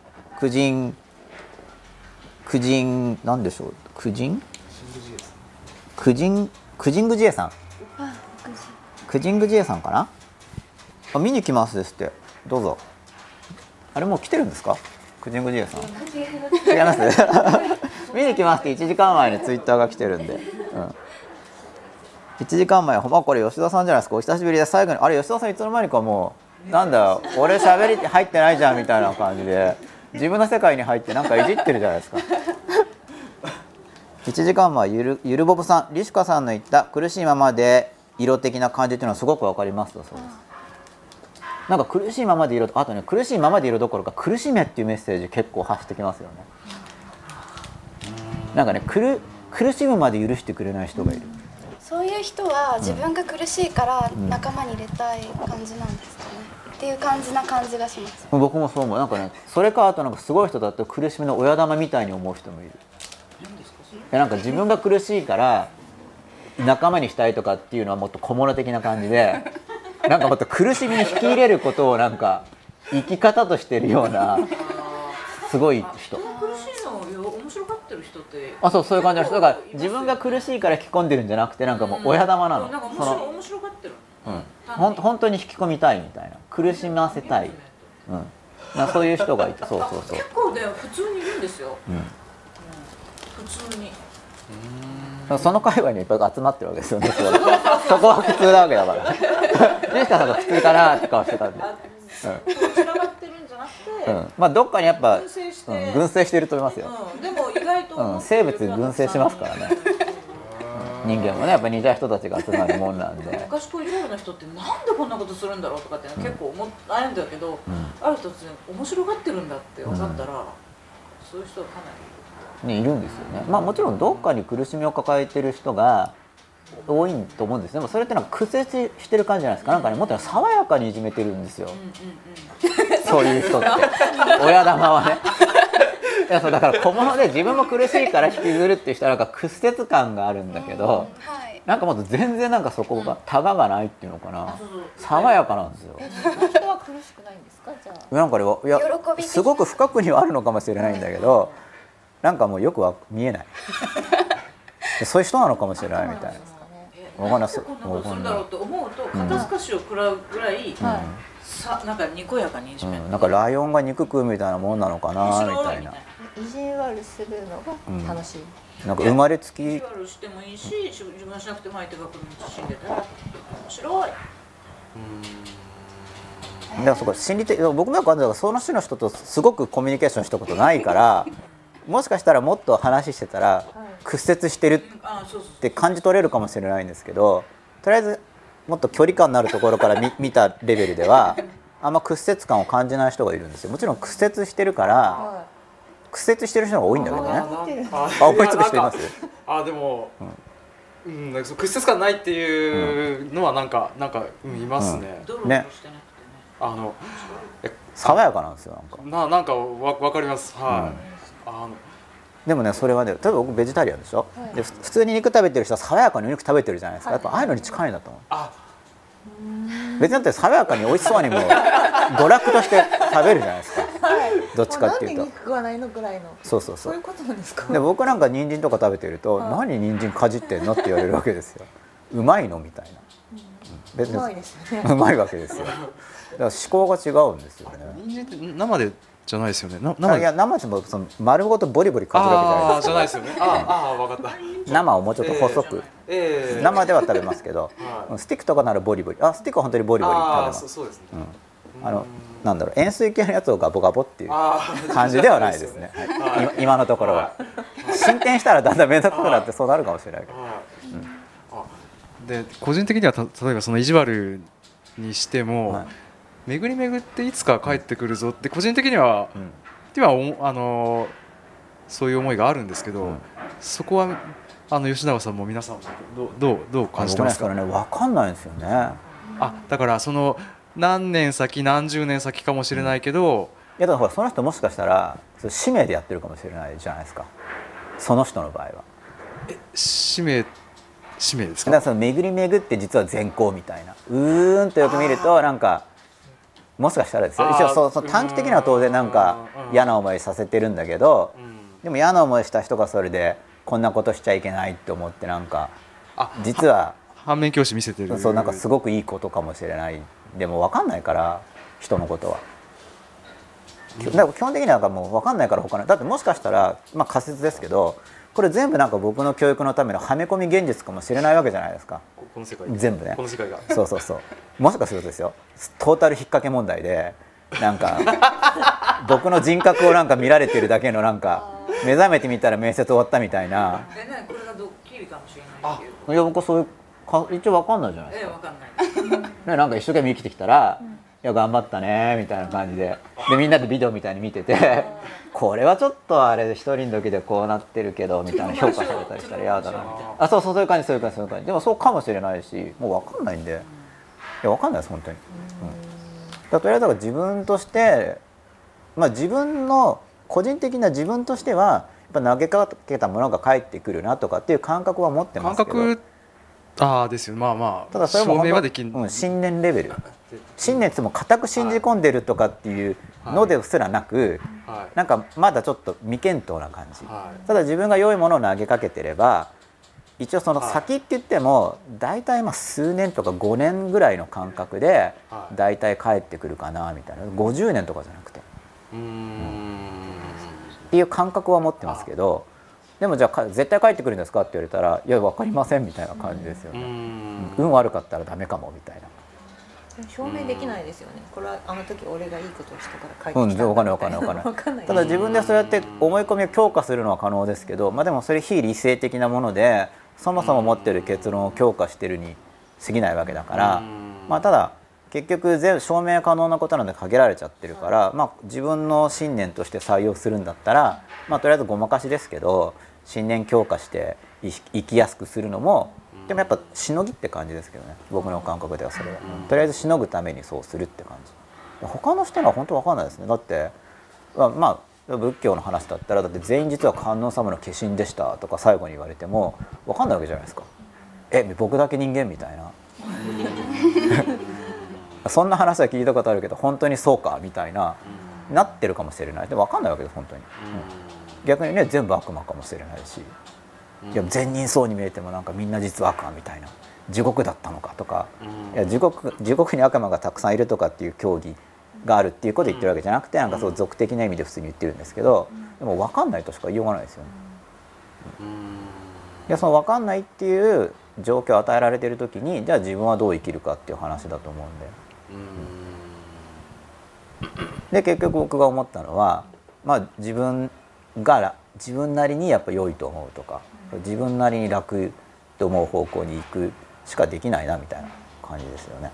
うーん自分が良いと思うことをとりあえず頑張ろうみたいうんな。とりあえず頑張ろうってやっぱとりあえずが入っちゃうんですよ。そこに忠実になりきれないことはもう初めから分かってるんで、うん自分が良いと思うことにちょっと忠実に生きれないんですよね。そのそれそれなんでかっていうとその良いと思うっていうのがまだ良いとは何かっていうのを考えきれてないから結局なんか現実的か非現実的かっていう検討もあまりなされてないままに小さい頃入っちゃったり単なる理想とかが結構入っちゃってるんで何が良いかっていうことについても。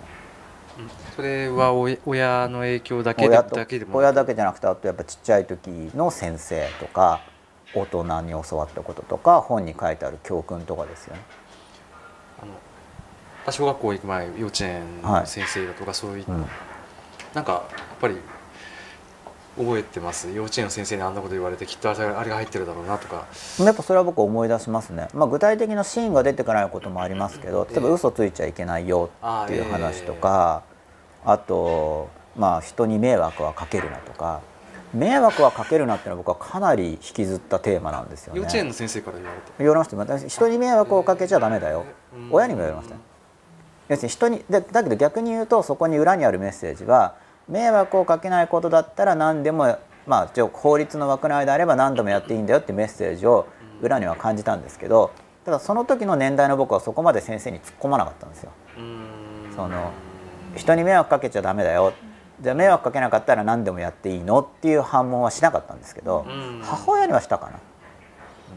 母親はだけど結果は責任が僕にあるけどみたいな感じだったと思うんですけどただその迷惑かけちゃダメだよって概念に相当引きずられてなんでかっていうと迷惑かけちゃうんですよね。なんかもうレジに並んでるだけで後ろの人で迷惑になっちゃうし。極論存在自体がっていう話になっちゃいますよだからね悩んじゃったんですよ、よだから信号で待ってるだけでも後ろの人嫌そうでしょうん。迷惑じゃないですか。で切符並んでる時なんかも露骨に迷惑だしじゃあ迷惑かけないようにしようってずっと後ろにいたら切符買えないしな。で切符買えないと遅刻しちゃうからまた向こうに遅れたって迷惑になっちゃうし。じゃあ迷惑かけないようにしようと思ったらでも死んだらまたなんか自殺してとか言って迷惑とか言われちゃう。でもその後は迷惑にならないのかな。でも死ぬのなんか嫌だなとか考えたんですよ。でそこら辺の気持ちを先生に問えなかったわけ。一応その迷惑かけちゃうんだけどっていうその解解がない。迷惑をかけない生き方っていう解を見つけることができないんですけどなんか直感的に聞いちゃいけない感じがしてあんま突っ込めなかったんですよね。多分答えてくれないと思います。なんかねその文脈いわゆるだから空気読めないって僕言われるんですけど空気読んでたんだと思うんですよ。多分。自分なりに。なんか迷惑るなって言ってくる人に限って、その迷惑の範囲がすんごい広くて、なんかそれは私の権利だろうっていうところにまで、なんかこれをやられたら私は嫌だからとかだから迷惑だからやめろとかって、あそうなんですよね。だから人に迷惑をかけるなっていう人にっていう言い方をするんですけど、要するに俺の嫌がることはしないでねっていうレベルで言われてる場合が多いんですよね。まあ嫌がることはなるべくしないようにするけど、でもさ例えば私がここにいるだけであなたが嫌だとしても私はここにいる権利があるとかそういうことだってあるじゃないですか、例えばその場所とかで。そう。そこでもアサーティブにできないと、なんかやっぱ不幸にでもわかんそうわかんないです。アサーティブにできないと一応短期的には、まあ、嫌な思いしますけどでもそこでいわゆる健常の美徳みたいな感じで、はい。きちんといつも弾いてる人は、はい。本当はうまくいくのか人人格ができているのかとかちょっとまだ結論は持ってない感じですね僕は。まあでも自分のメンタル側がはい本当になんか大丈夫で穏やかにこう弾けるっていうのかな。それだったらあん。ま弊害がない気がするんですけど弱気で我慢してるのは多分健常の美徳とはちょっと違うと思うんで。実は内心すごいストレスとか恨みとかがうん、そうそう。あと健常じゃなくて本当に自分が攻撃される恐れで自己愛で弾いてると思うんです。それ多分健常じゃなくて自己愛じゃないですか。自分が攻撃されるのが嫌だからっていうのを健常の美徳っていうのは合理化になっちゃうと思うんで、うんまあそういうの考えてる感じ。でも迷惑は多い気がするけどそういうふうになんか女の人でうん。なんかこう引いた方がうん。結局得をするというか、はい、あでもそれが得をするっていうレベルで捉えてる人は、ほん本当は自分の得のためにやってるのを健常って合理化する人よりはやっぱいいんだと思う、うん。この方が得だからっていう損得判断でできてるから、そうですね。ストレスの度合いは低いうん、もうな分かってるわけですからね、うんそう。でなで迷惑をかけざるを得ないっていう結論に結局至ったんですよ。そうですね。そう。僕は、うん、あでいいことをしろなんだろうひ人に喜ばれることをしましょうとかいろいろあるんですよすごいのが。うん、でなんかあんまり喜ばれないんですよいろんなことが。難しいんですよ。例えば例えいや例えば今じゃあ喜ばせるぞって思っても 何言ったらいいんだろうなんか髪型素敵ですねとか、男の人はとか言っちゃあれなのか結構女の人ってそういうなんか適当に言いそうだけど、うん男の人ってそうかもしれない。うん、まあ例えばその褒めて喜ぶとかっていうのはまだ分かりやすいんですけどでもまあそれを行動の指針とするのはレベルが高いっていうか。例えばねその教える時にあの喜ばせ方が思いついたらやった方がいいよとかっていうレベルだともうちょっと現実的な感じがするんですけどなんかもっと、まあ、子供からするとですよもっとなんかすごい要求をされるんです言い方的に。要するに人人人が嫌がることはしちゃダメだよとかっていう感じなんですよ。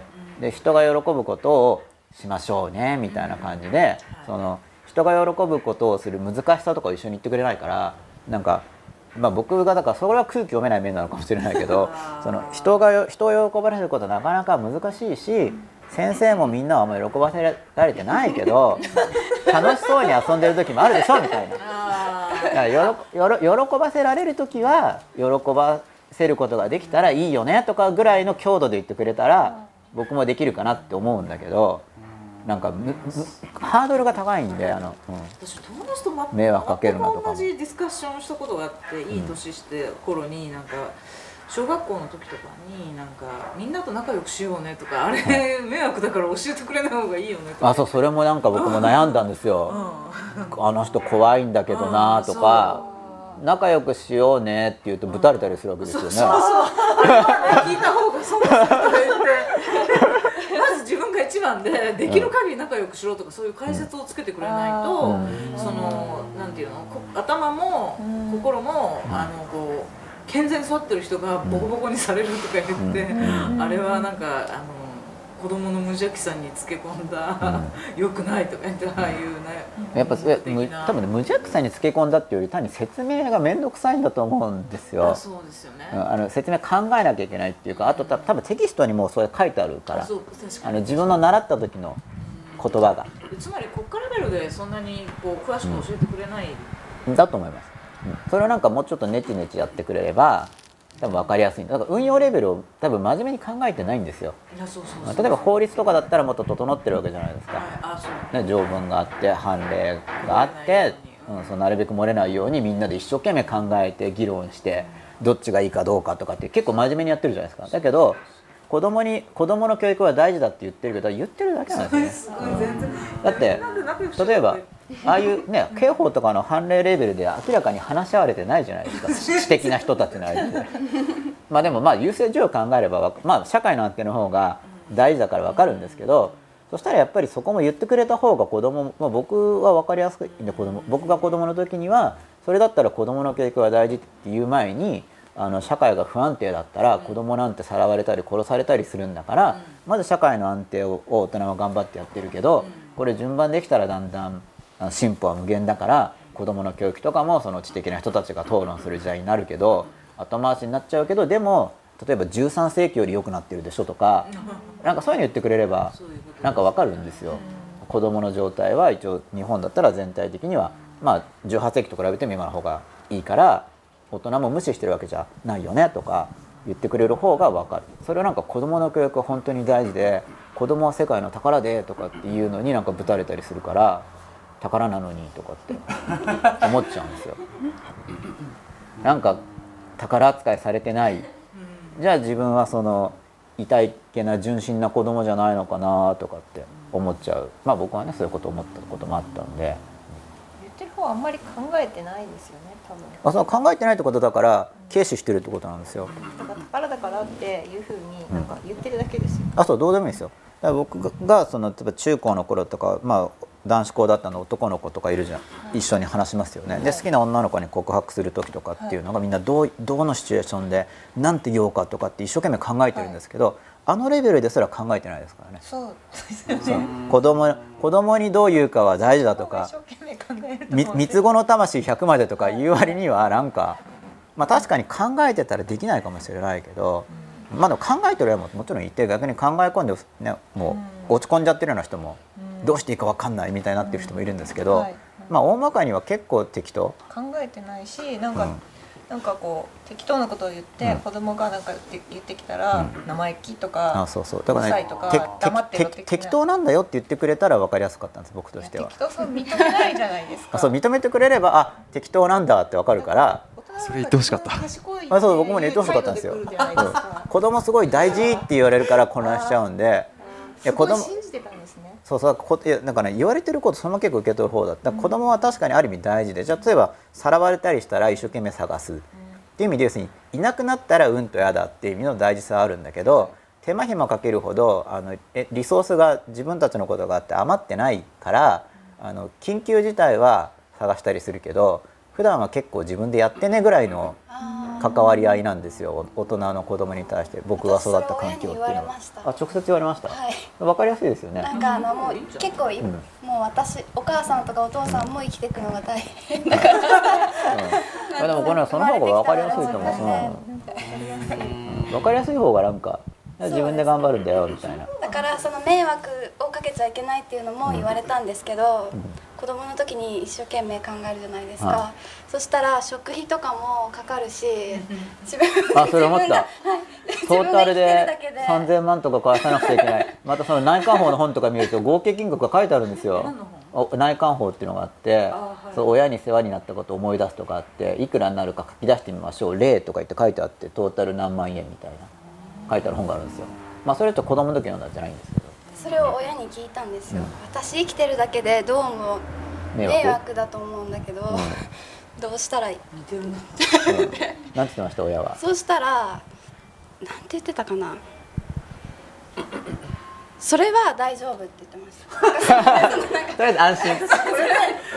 質問して何て言ってたか思い出せないところがすごいでもだなあとほら実際答えてないかもしれないでももん。ね大丈夫って言われて安心したあそれで。からじゃないあ大丈夫って言われたんですね。結構素直に大丈夫なんだって。そうそれで、でもその迷惑の範囲は、うん。こうやられた時に、もうものすごく怒ったり、怒ったり自分がしちゃうのは迷惑やりすぎ。人にややっちゃダメぐらいな感じで考えてくれればいい的な感じで親が言ったから、すごい分かりやすい分かりやすいですよね。そこ突っ込みました。なんかじゃあどれちょっとカリカリくらいならいいの？とか。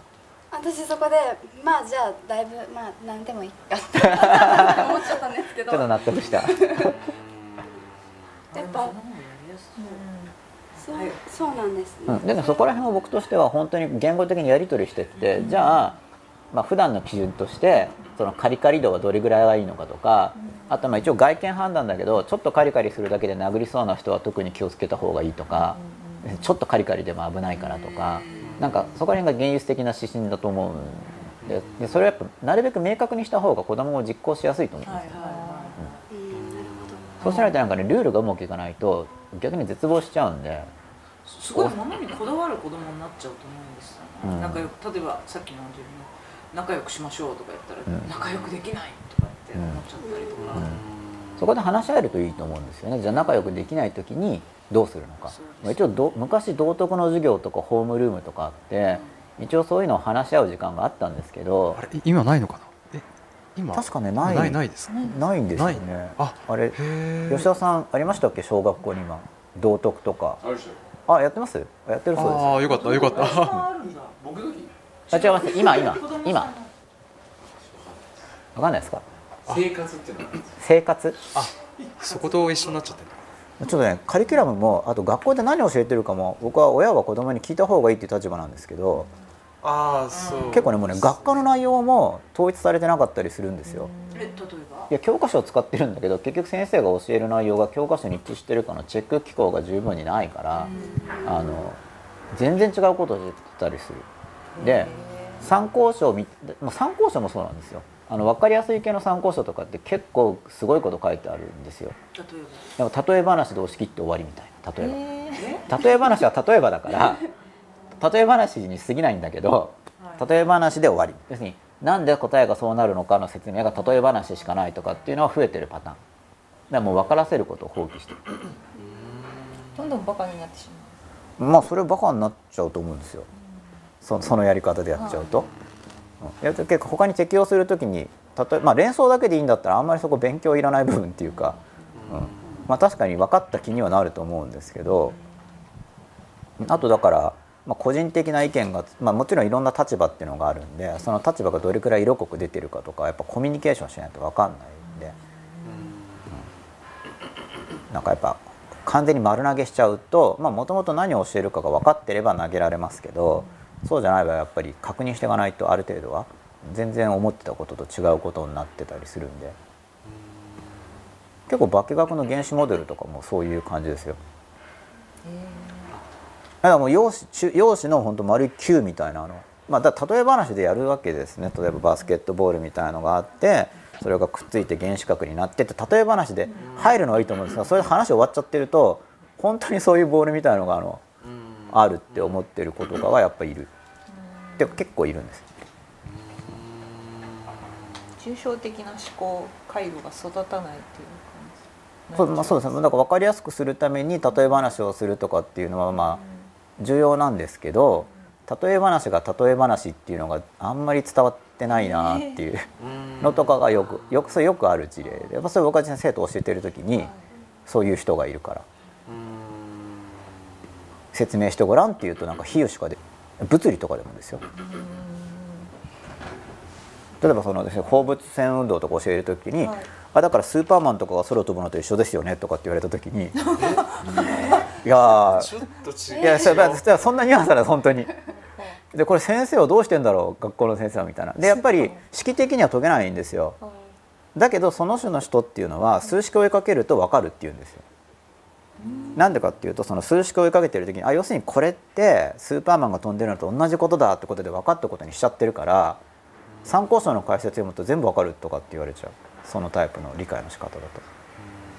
なんかそうやって分かってないことをてかこっちから見て分かってないだろうそれはっていうことを分かったって本人が認識されたらそれ以上先に行けないしなんかお前分かってないだろうって否定そこがね難しいんですよ。そこは結構その環境のわ、まあ、教え方ですけど枠作りとかをしなくちゃいけないんでやっぱ難しい。じわじわした前進しか普通はできない。うん。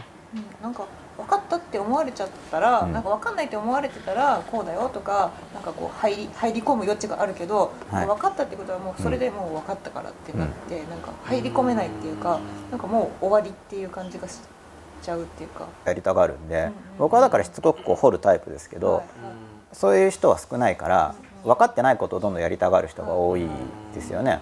そうするとだからじゃあそれ分かったからじゃあ次って言ってで分かってない感じがしたらやっぱ突っ込むんだけど、そこはもうやりたくなかったらやりたがらないですよね。でなんかあといじめてみたいな感じでちょこっと話しててってことは分かってないでしょとかっていうのをなんとか実証しようとするとなんかちょっと険悪になるんですよ。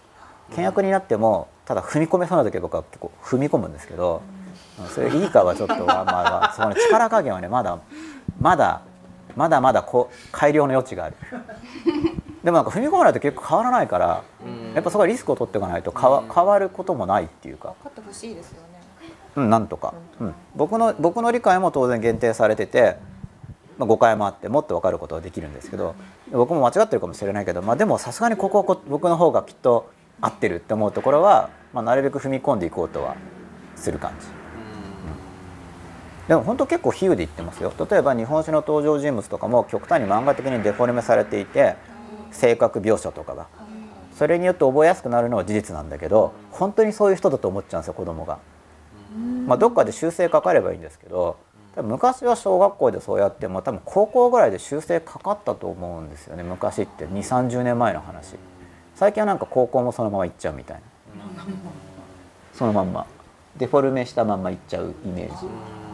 あのそういう人が多くなってるっていう感じ、まあ、もちろん僕の見聞の範囲内なんですけどそれこそ。それ参考書であるとかそのあそれで参考書も明らかにその傾向があります。あ漫画っぽい参考書増えてます、増えてる増えてる。だから説明を放棄してる初めから。えー、あよく知ってますね。なんか宣伝とかですごい明らかにすごい歴史上の人物とか超かっこいい人になってたりとか、うん。へーあでそれでそれ以上の説明をしない、まあ、多分本出してる側からすれば分かるでしょってことだと思うんですよ。多分書いてる側の人から見たらこれはそうそういうふうに仕上げてるのは楽しく勉強できるためにやってるのは当然それは分かるでしょって多分書いてる側の人にとっても明らかに違うわけだからおそらくでもなんか子供たちはなんかもう全部それでやってたりするともう本当そう思っちゃうみたいな感じ。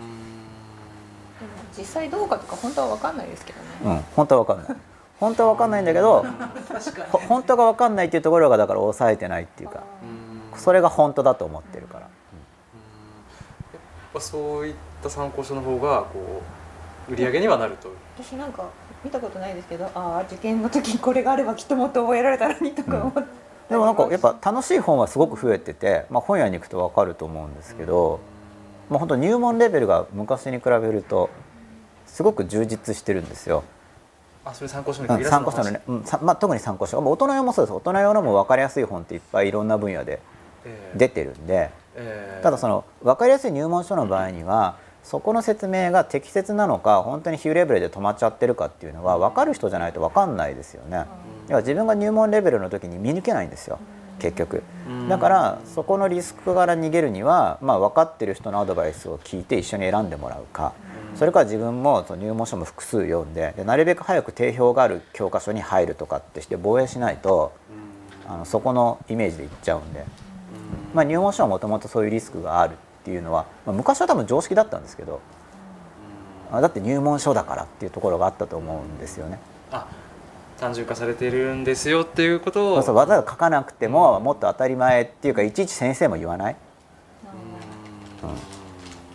うん、例えば昔だったら文字で書いてある参考書と漫画で書いてある参考書があったら、まあ、多分こっちの漫画のやつはいい加減そうな雰囲気っていうのがあったと思うんですけど最近何でもそうだから、うん、漫画だからいい加減とかっていうイメージがあんまない。けど書いてる側の人はそれでいい加減でいいやってなっちゃってるとギャップが生じてるんじゃないかなと思います。あ今漫画で書かれてる参考書っていうのもある？あるあります。ねへー。まあイラストが多いやつとか。読破シリーズの愛読者ですよあ漫画で読破シリーズいいですよね。いいですうん、僕もいいと思うすごい、まあ、あれなんかもだから原点をすごい変え変えちゃうんですよね。そうそうそう。結構思い切って変えちゃう。の、うんあれ買い出すとやめられなくなっちゃいますよね、なんかすごい売れてるんですよね。えあそうなんですか？のシリーズなんとか10万部みたいあなそうなんですか、ベンチャーって感私も本棚ずらーってじなんか切り込む領域がいいなって僕は思ってマーケティング的には。そうそうなんですよ、なんうん、見てたんですよ。小説なんかがその漫画。あそうですね。文字で見たら読むのうわってなるけど有名タイトルだから読みたいくらいのところを切り出してくるんですよ。島崎とかで読みやすく構成してあってあまり限定にこだわんない感じでやってくれるんで。全然読んでないとこだわってないかどうかすらわからない。あそうそうそうそう。そんな感じ。大人もそうみたいなだから。やっぱり読まれてるみたいな漫画で読破シリーズ確か何十万部とかですよ。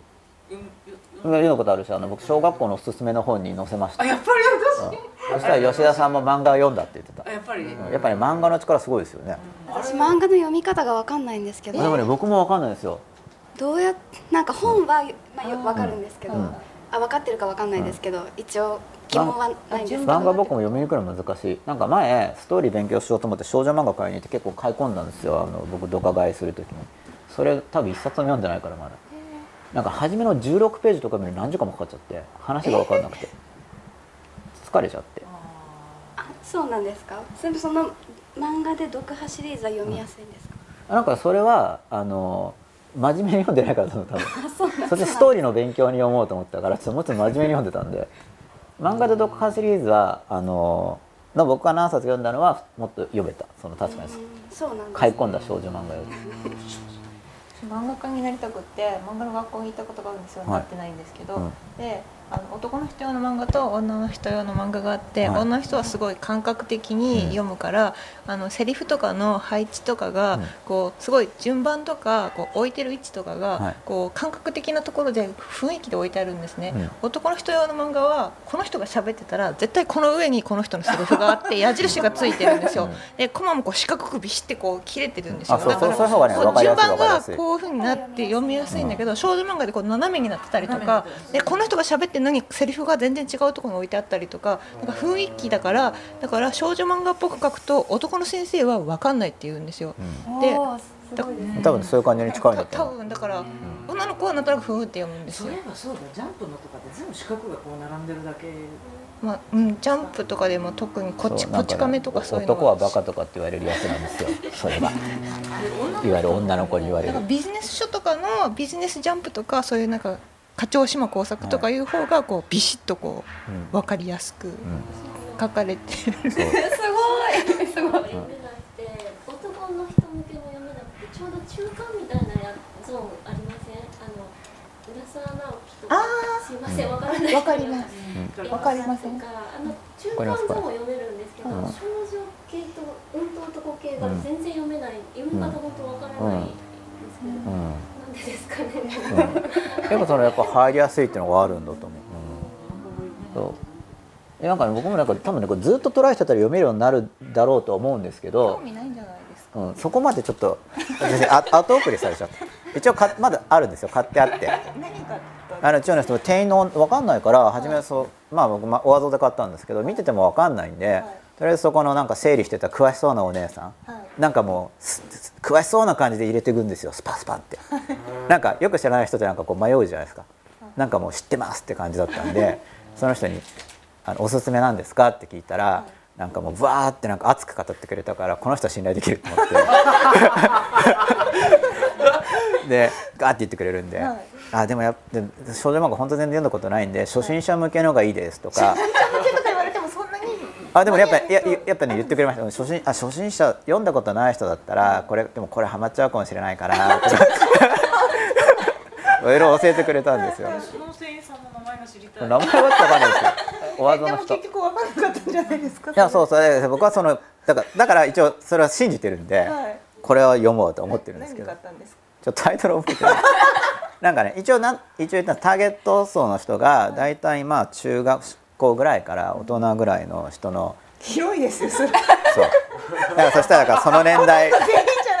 この辺りだから一応進めてこの年代の人はこれで。であとなんか完結まで長すぎると読むの大変なんでまあ10巻ぐらいでまとまるのが、まあ、1巻だと分かんないかもしれないから、まあ、数巻から10巻ぐらいでまとまる感じであとストーリーもなんか面白いやつがいいんですけどとか言って「まあいっぱいあるんですよね」とか言って勧 められて。でまあ勧められるのパッパッパッと買って。えじゃあ何十冊か買ったんですか？そのうん多分ね何十ぐらいだと思う、うん、でそれをこう読んだ読み始めたんだけど、なんか難しいんですよ。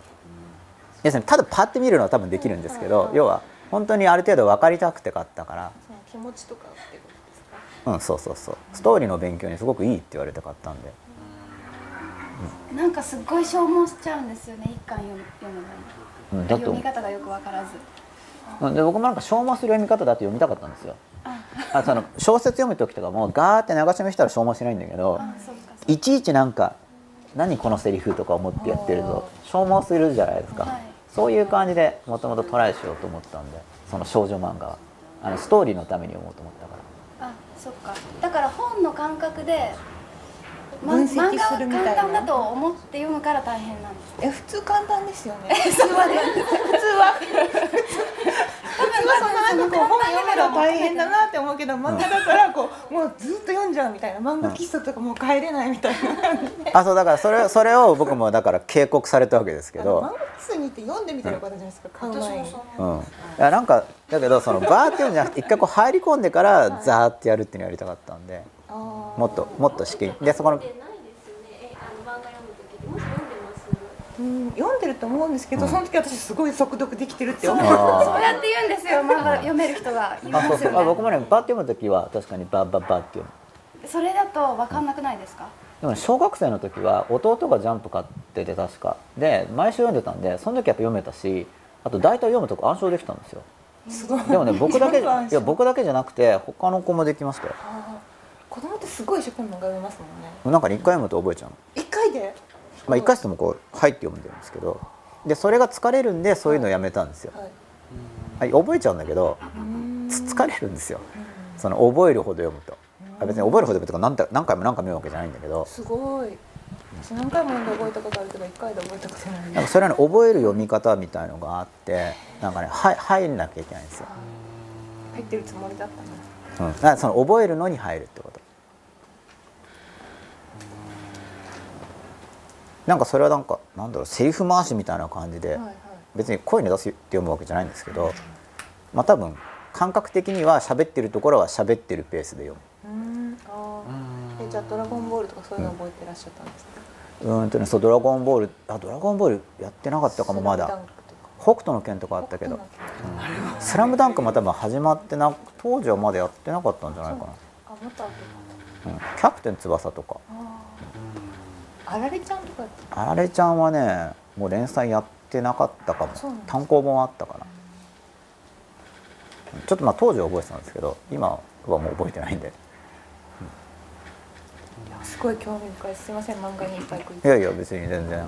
でもそのうちだから僕読む可能だからだからもっと時間を取ってしっかり読みたいんで。あそうなんですかいや多分書く側の人はだって、まあ、僕も文とか書きますけど小回りとかもやるわけだから一応考えて書いてるはずなんで、うん、それをまあざーって感覚的に読みやすいようにきっとやってくれてるんだけど、うなんかそれだとなんかすごい飛ばしちゃってる感じがしたんであいちいち考えて読んでたんで疲れちゃって。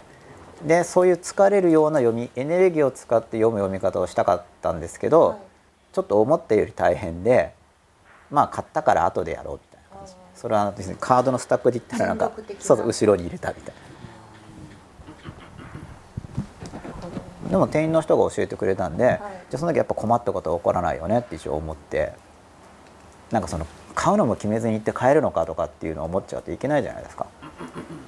まあ、分かんなかったら聞けばいいっていう、まあ、それもマインドセットなんですけど、まあ、店員さんいるからと思って、はいはい。でもなんかね何が好きかわかんないのがおすすめとか難しいですよね難しい難しい。だから僕も確かにいき いきなりストーリーの好みとか絶対あるから私人気ある漫画でもこれあんまり好きじゃないなっていうのありますもん絶対、うん。だから勧められるかって言われたら吉永先生が来てめようかなってあまあでもやっぱり前にこうあるとす一応取り出しやすいと思いますよその漫画売り場だから、はい。僕も例えばおすすめの本ありますかってよく聞かれるんですけど、い、きなり聞かれると答えられないけど、一緒に本屋とかにいればじゃあってこうやって言って、これとか見繕いやすい感じがする多分。でもとりあえず勧められるみたいな。一緒に行ければ、うん。まあ外れるかもしれないですけどね漫画ももちろん。まあだから僕もある程度の冊数買ったのはやっぱ当たり外れがありそうって思ったんで。いやいやそんな何十冊ぐらいですよ。でも私何十冊程度？苦手なんだったら1巻とか3巻ぐらいのやつを買った方が良かったんじゃとうん、その3巻ぐらいのも確か買いました。そう2巻完結とか3巻完結とかも買ってまあ初めから絵柄こう見てもう絵柄もだから何何種類かなんか系統が違う感じのをちょっと買ったんで、まあ、一応自分にとってなんかは見ててふ普通に見れる絵柄から読もうって思ってそれでまあ絵柄とりあえず選んででこうじっくりこうやって読んでったらやっぱ結構疲れて。ね私も初めて聞いた。いやなんかねだから一応い。やテンプレート考えながら読んだんではい。あまずこれなんか円形確か円形円形から円形ってのは遠く？あはい。なんか景色が見えながら遠くから入って、はいはい。なんか文字だけみたいな。うん。のから入っていってで景色がまあちょっと間違ってるかもしれないんだけどでなんか景色見て、はいでなんかまずあ確かアクシデントから入ってるんですよ。はいはいセブリっぽいですね。そうそうそう。そそういうの見てってたんで、はい。アクシデントからあそうですね主人分公あそういう目的で読み始めたんででアクシデントから入ってってみたんで主人公の定時まで結構引っ張るけどここの持っていくのにどうのこうのとかっていうそういう感じで読んでたんで、そうすると多分ねある程度読んでくる ある程度読んでくるとテンプレートがもう分かってくるから早くなって映画とか僕いっぱい見てるからもうそういう感じなんですよこれはこの感じねみたいな。でそれ少女漫画初めてだったからただそういうやり方で読んでいくとだんだん類型化されてくるとこれはあれねこれはあれねってもう前やったパターンは早くなって結局僕の勉強が早くなってるのもそれなんですよ。僕初めむしろすごく遅いんですよ。なんかねビビられるぐらい遅いっていうかなんでそんな簡単なこといつまでやってるのってよく言われたんですよ。だけどき気になるんですよ。それをどうしてそそこをそうするのはどういうことなのかみたいなと自分なりの納得が来るまでそこしつこくやっていてでもそれでパターン化できるともう次から同じだからそその時にポンって速くなるんですよねイメージ的には。あの映画たくさん見て,、うん。見てた時っていうのは結局、なんだろうパターン何パターンぐらいになりました？いや僕ね数学のは本当に書き出したんですけど映画のは本当に書き出してないからええ。パターン数は捉えてないんですけど、まあでも例えば導入部が入った時に導入導入部のパターンってやっぱいくつかええ例えばまあ普通イントロの音楽が来ますけどうん。その題題名が出るタイミングとかうん。あと音楽が入ってる時にあの本編と関係ないところから入るやつとかなんかど、まあ、導入がやっぱ一番関心が高い部分なんで、うん。そこ書き出したんですか？いやそれは書き出して僕は映画は書いてないですね、うん。ただ見てる映画をなるべく見るようにしてるんで僕は。習慣としてでそんなん全部書き出していったら映画監督とかなれそうですよね。こうこうつないでうん、今のところ書き出しはしてな映画はしてないですね。ただ一応見てる時にあの同時にそういうのを考えながら。で初めはこう導入分析から入ってってただずっと最後までやってると本当に疲れちゃうんで途中でなんか見ることにするみたいな感じ。若干話それるんですけど、はい。最初にすごい勉強でもそのうん。最初の分析のところすごい時間かけるって今はいおっしゃったじゃないですか、はい。それって例えばあの今の映画とかだったらこううん。時間制限ないっていうか、はい。別に自分が気の済むまでそれをやっていいと思うんですよ、うん。漫画でも。うん。あのでも受験とかだったらはい。期限あるじゃないですか、その最初になかなかこう理解が進まなくてはい。すごい気になるってこう時間かけるんだけど、なんかあこれじゃもう終わらない気がするって思ってすごい焦って、なんかそこをこう私はそれをやりきることができずもうザッて流してもうとりあえずなんかあそう。それをだからみんなに聞かれるんですけど、僕例えば初めから初めその現役やめようと思ったのもそんな理由でなんか何なんですかね。人それぞれだよねみたいなところがあって、もうそういうふうにやりたかったとか今思ってでもなんうん。か自分の中でそれが終わったら早くなるっていう確信がうん。そこに到達したことがないから、はい分かんないしそれが終わったらきっとできるだろうみたいな自信がないから、うん。なんとなくで進んじゃってで、はい。なんとなくなんとなくできるっていう状態で、こう結局試験に臨むんだけど、はい。なんとなくしかできなくて、微妙な感じになるんですよね。まあだ僕はそのパターンの発見はだから結構ある種の苦しみを伴っていて例えばあの小学校の時に社説の要約の宿題が出たんですよ宿新聞の。で要約の方法が分かんなかったんですよ。で先生に聞くと大事なところを残すんだって言われるんだけど。あ言われました。いや違う言われたっていうか同じ苦しみがあったの。ようだやくってなんだろう。そうそうそれで大事なところってどうやって分かるのみたいな。そうなんですただ先生の話を聞くとなんか感じるんだみたいな話なんですよ。あー。要は大大事なところに線を引くんだよとか言っていや線を引くのかみたいな感じで、私自分で大事なところと思ってた、うん。トンチンカンなとこ弾いてるんですよ、はいそう。でだからそこがその主観的僕はだからそう理論化するのに時間かかっちゃって結局高校生の間の勉強時間の多くは文章の要約について考えるのに割かれたんですよ。高校生の時？高校の時まで持ち込んだったんですよ。あの解決しなくて。あの小学校の時に言われたんだけど。で私なんかもう最初の文と最後の文とかもう完全に割り切って。あそうでもさ外れるでしょ？外れるけど、うん、英語でもそのトピックセンテンスは最初と最後とかっていうけどぜ絶対じゃないか考なえても絶対無理だから、もう通説に折れました、はい。僕はそれその所先生っていう人の本がすごく結局参考になって、で高校の時まで持ち込んだんですけどで持ち込んだ理由の一つが中学の時に東大の入試問題見て結局要約能力を問うているなっていうのはまあ分かったわけです。そこのあの質問の形式を見て。で結局本文の内容を要約してくるか自分の意見も回答がちっちゃいから要約してアウトプットしなくちゃいけないんでどっちにしても要約問題が必要ででその時に仮説として思ったのは一応採点してる以上そんな主観的な印象だけじゃない。なんか客もうちょっと客観的な最終的な主観に帰着するとしてもその手前の段階でもうちょっと客観的な基準がなかったら採点がランダムになるからそれはおかしいと思ってその採点者たちが共通で持ってる基準は何なんだ。なんかルールがあるはずだけど分かんないみたいな状態だったんですよ。それ中学の時。で高校の時にもうちょっとあの、まあ、その所先生の方が非常にヒントになってで自分としては要約の仕方があの形式的に分かったって思えてでそれでやっと東大の英語の要約問題の解放ができたんですよ。あ英語はもうズバリ要約問題が出てたんで東大は。で要約の問題まあ日本語の考えた結果要約のやり方を自分なりに分かったんで英語も原理は一緒だからで英語の訳の仕方が自分として分かってそれまではだから要約問題どう解けばいいんだろうみたいなあ英語の方も、うん感じがあったんですけどそうやってしつこく追いかけていくんですねやっぱり。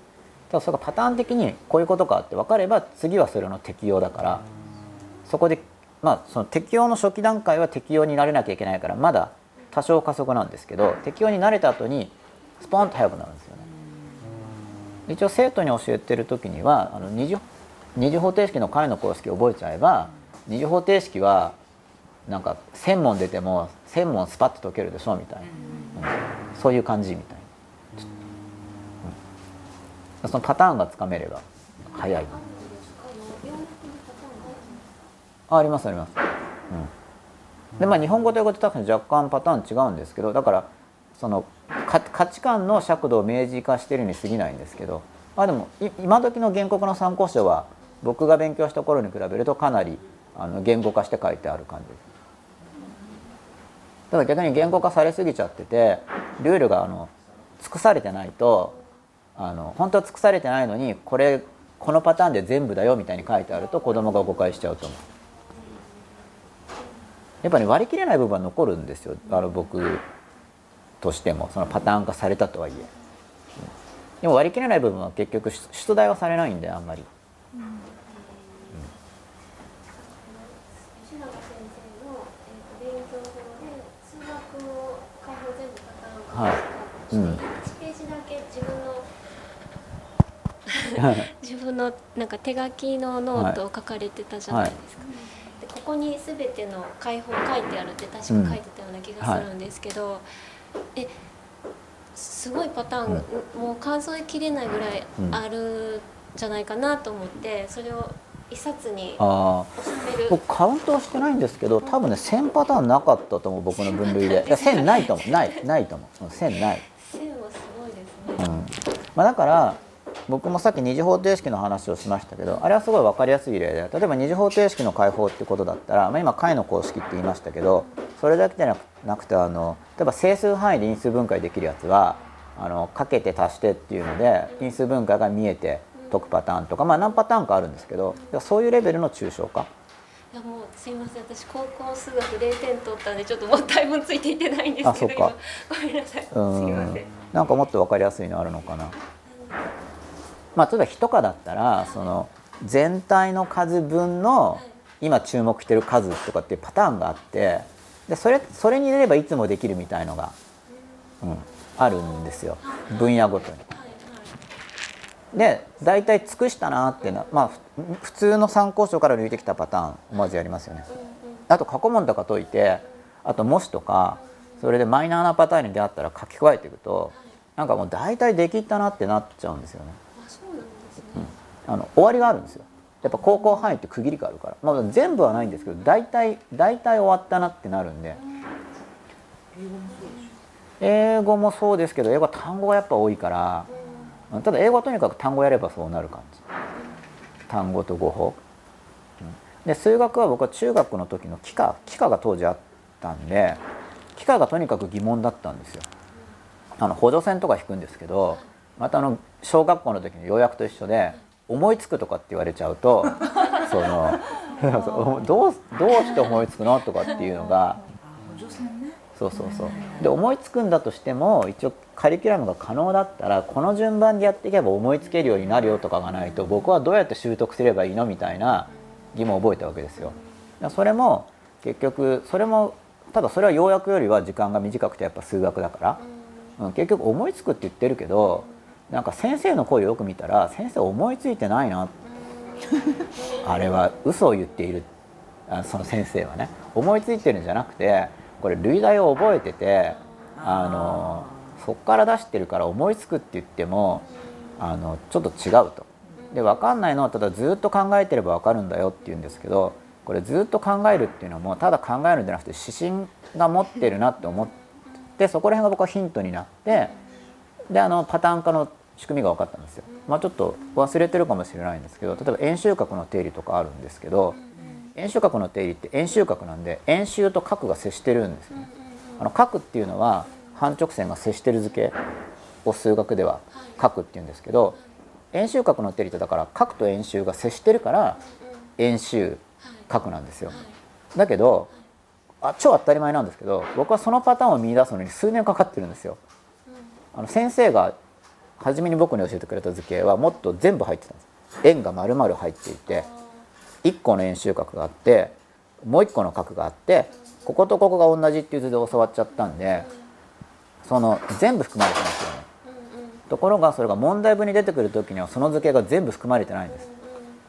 だけどその円周角の部分は問題に入ってるんで円周に角が接してるこの円周角っていうのが問題文の中か問題文を図示してる時に出てきたらこの円周角っていうのを起点にして円周角の定理を思いついてそしたら円周角をもとにこっちの弦を出してそこの弦の2点から引っ張った線か同じ長さの弦を探せば解けるはずだみたいにパターン化していったんですよね。例えばの例なんですけど、うん。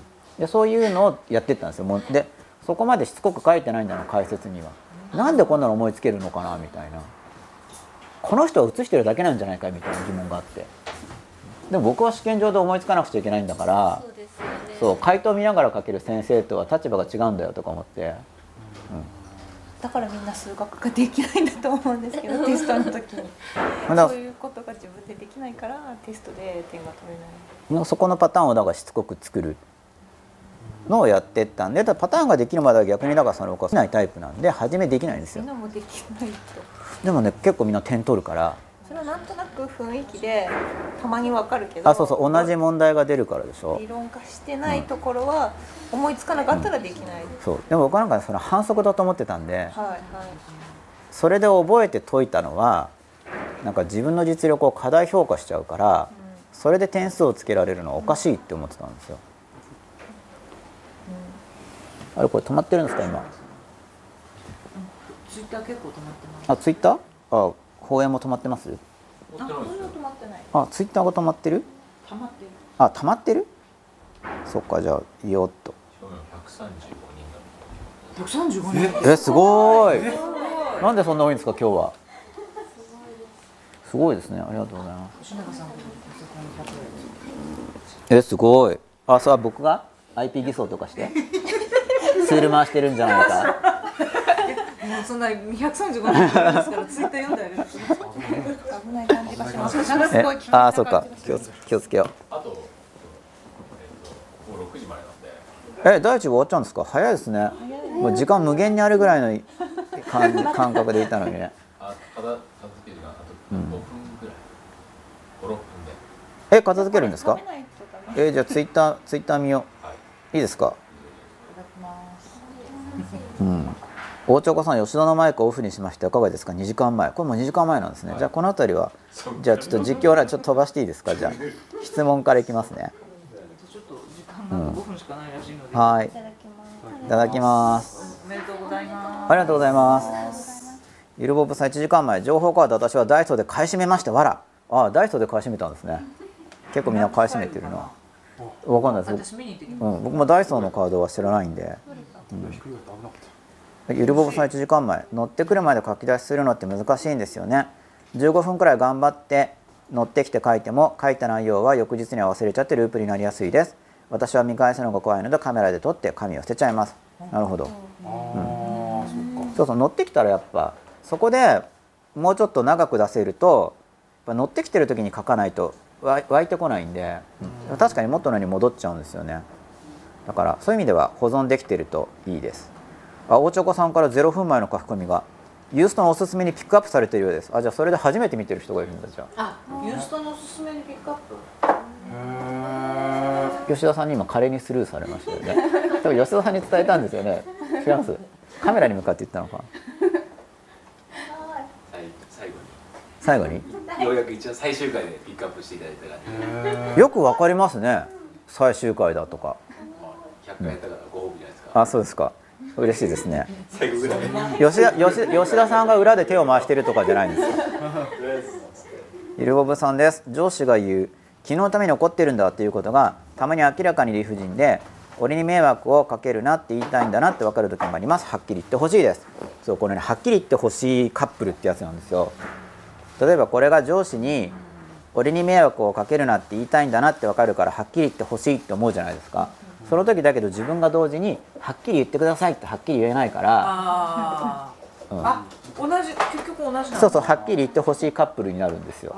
なんかその似た者同士がいつも集まるっていう、まあ、いつもっていうのはあの大体のいつもなんですけど大体だから相手がこうだと思う時は自分がその性質持ってる時が多いんで、うん、これ面白いんですけどそうなんですよね本当に。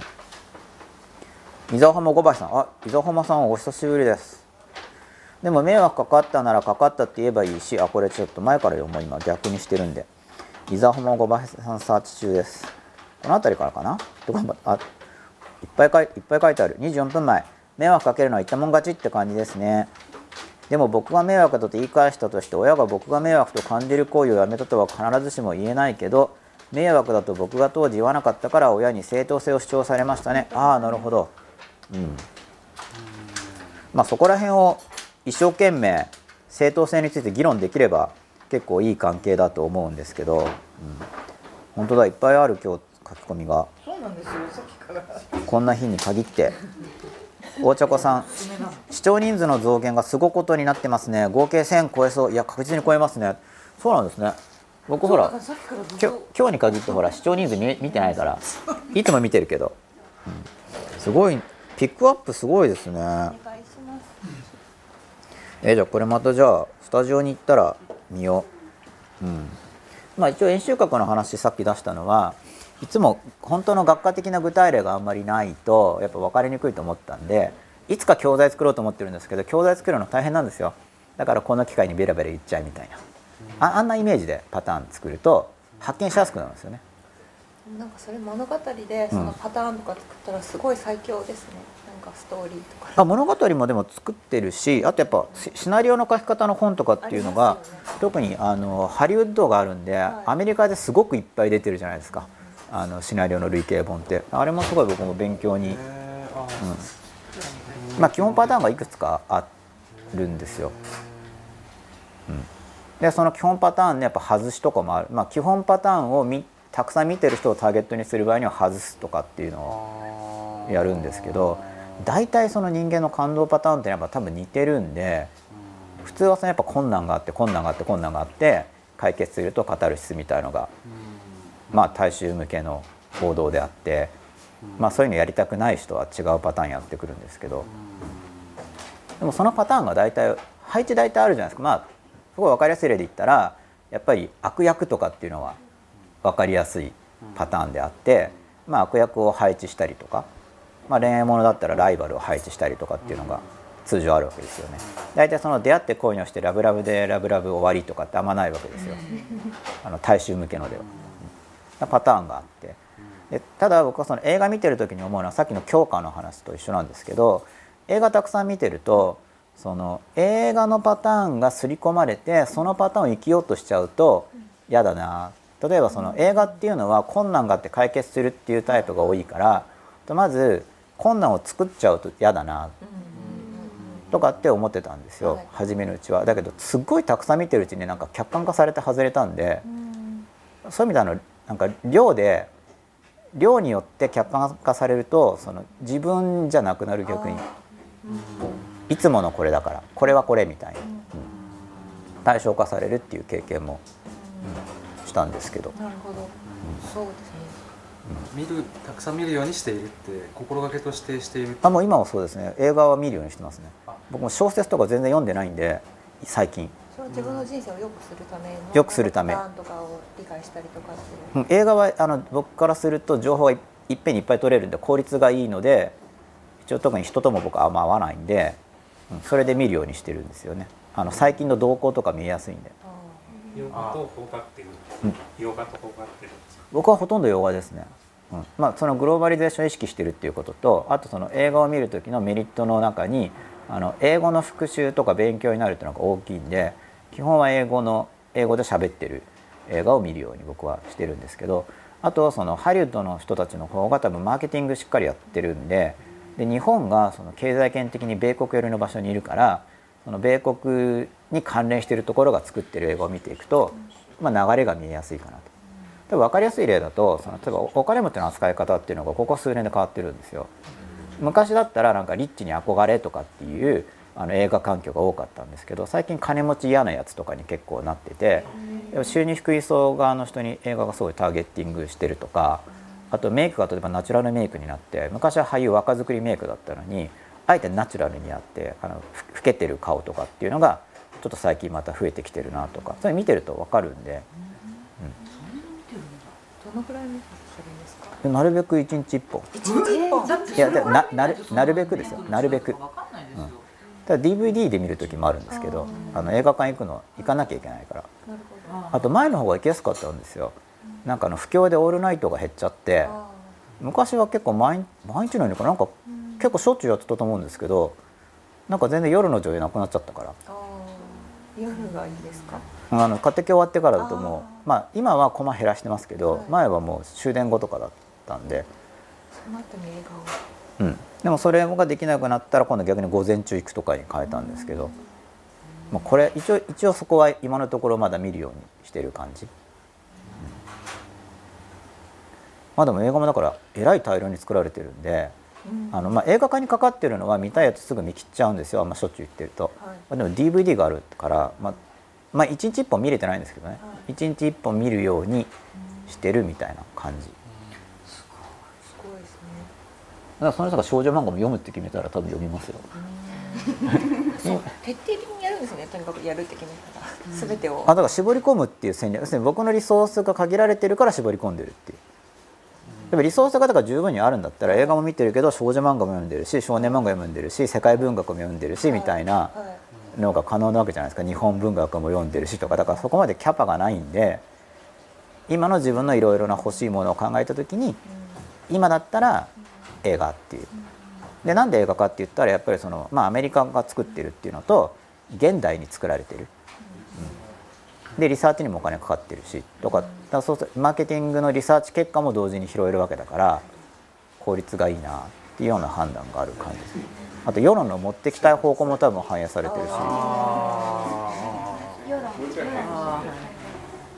まあ大衆誘導装置なわけだからおそらく、まあそうしないと売れないし。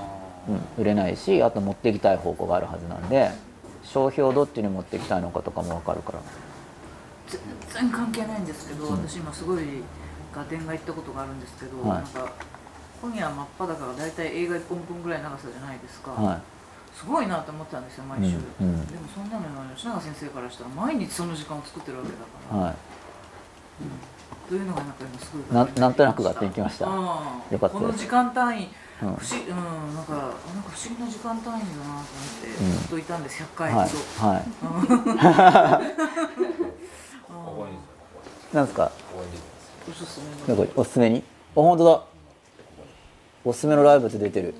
すごいですね。これスクリーンキャプチャーしときたいですね。だからしといてください吉田さん。これで第一部はそろそろ終わりですか？はい。僕ケーキ多分食べないんで見るだけです。あれなんで音声コントロールにしたの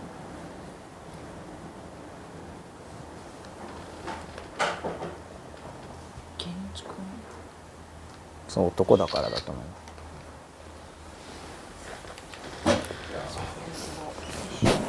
すでこれは吉田さんなんか締めの挨拶みたいなものは？じゃあアップにしますんでお願いします。え吉田さんやってくれないんですか？ということで第100夜の第1部をお送りいたしました。この中で第2部も参加される方もいらっしゃるかとは思うんですけれども第2部から来る人もあのいるといたと思いますはい。まあ時間通りにたどり着ける人がどれだけいるかわかんないんですけれども。えじゃあ吉田さんも閉めちゃって大丈夫ですか、はいということで、えー第1部でした。第2部は7時ぐらいから？ですか？吉田さん。そうですね。第2部も午後7時ぐらいからまた場所を変えてえ黒巻きですか？7時からは。分かんないですか？どうなるかは。狭いです。狭いですよ。まあ場所が変わるっていうのが決まってることですよね、第7時ぐらいからはまた場所を変えて第2部をお送りしたいと思います。ということで見てくださってありがとうございました。どうもありがとうございました。ありがとうございます。せっかくおすすめに出てるのにみたいな。いやーでも記念になりましたね。最後のおすすめに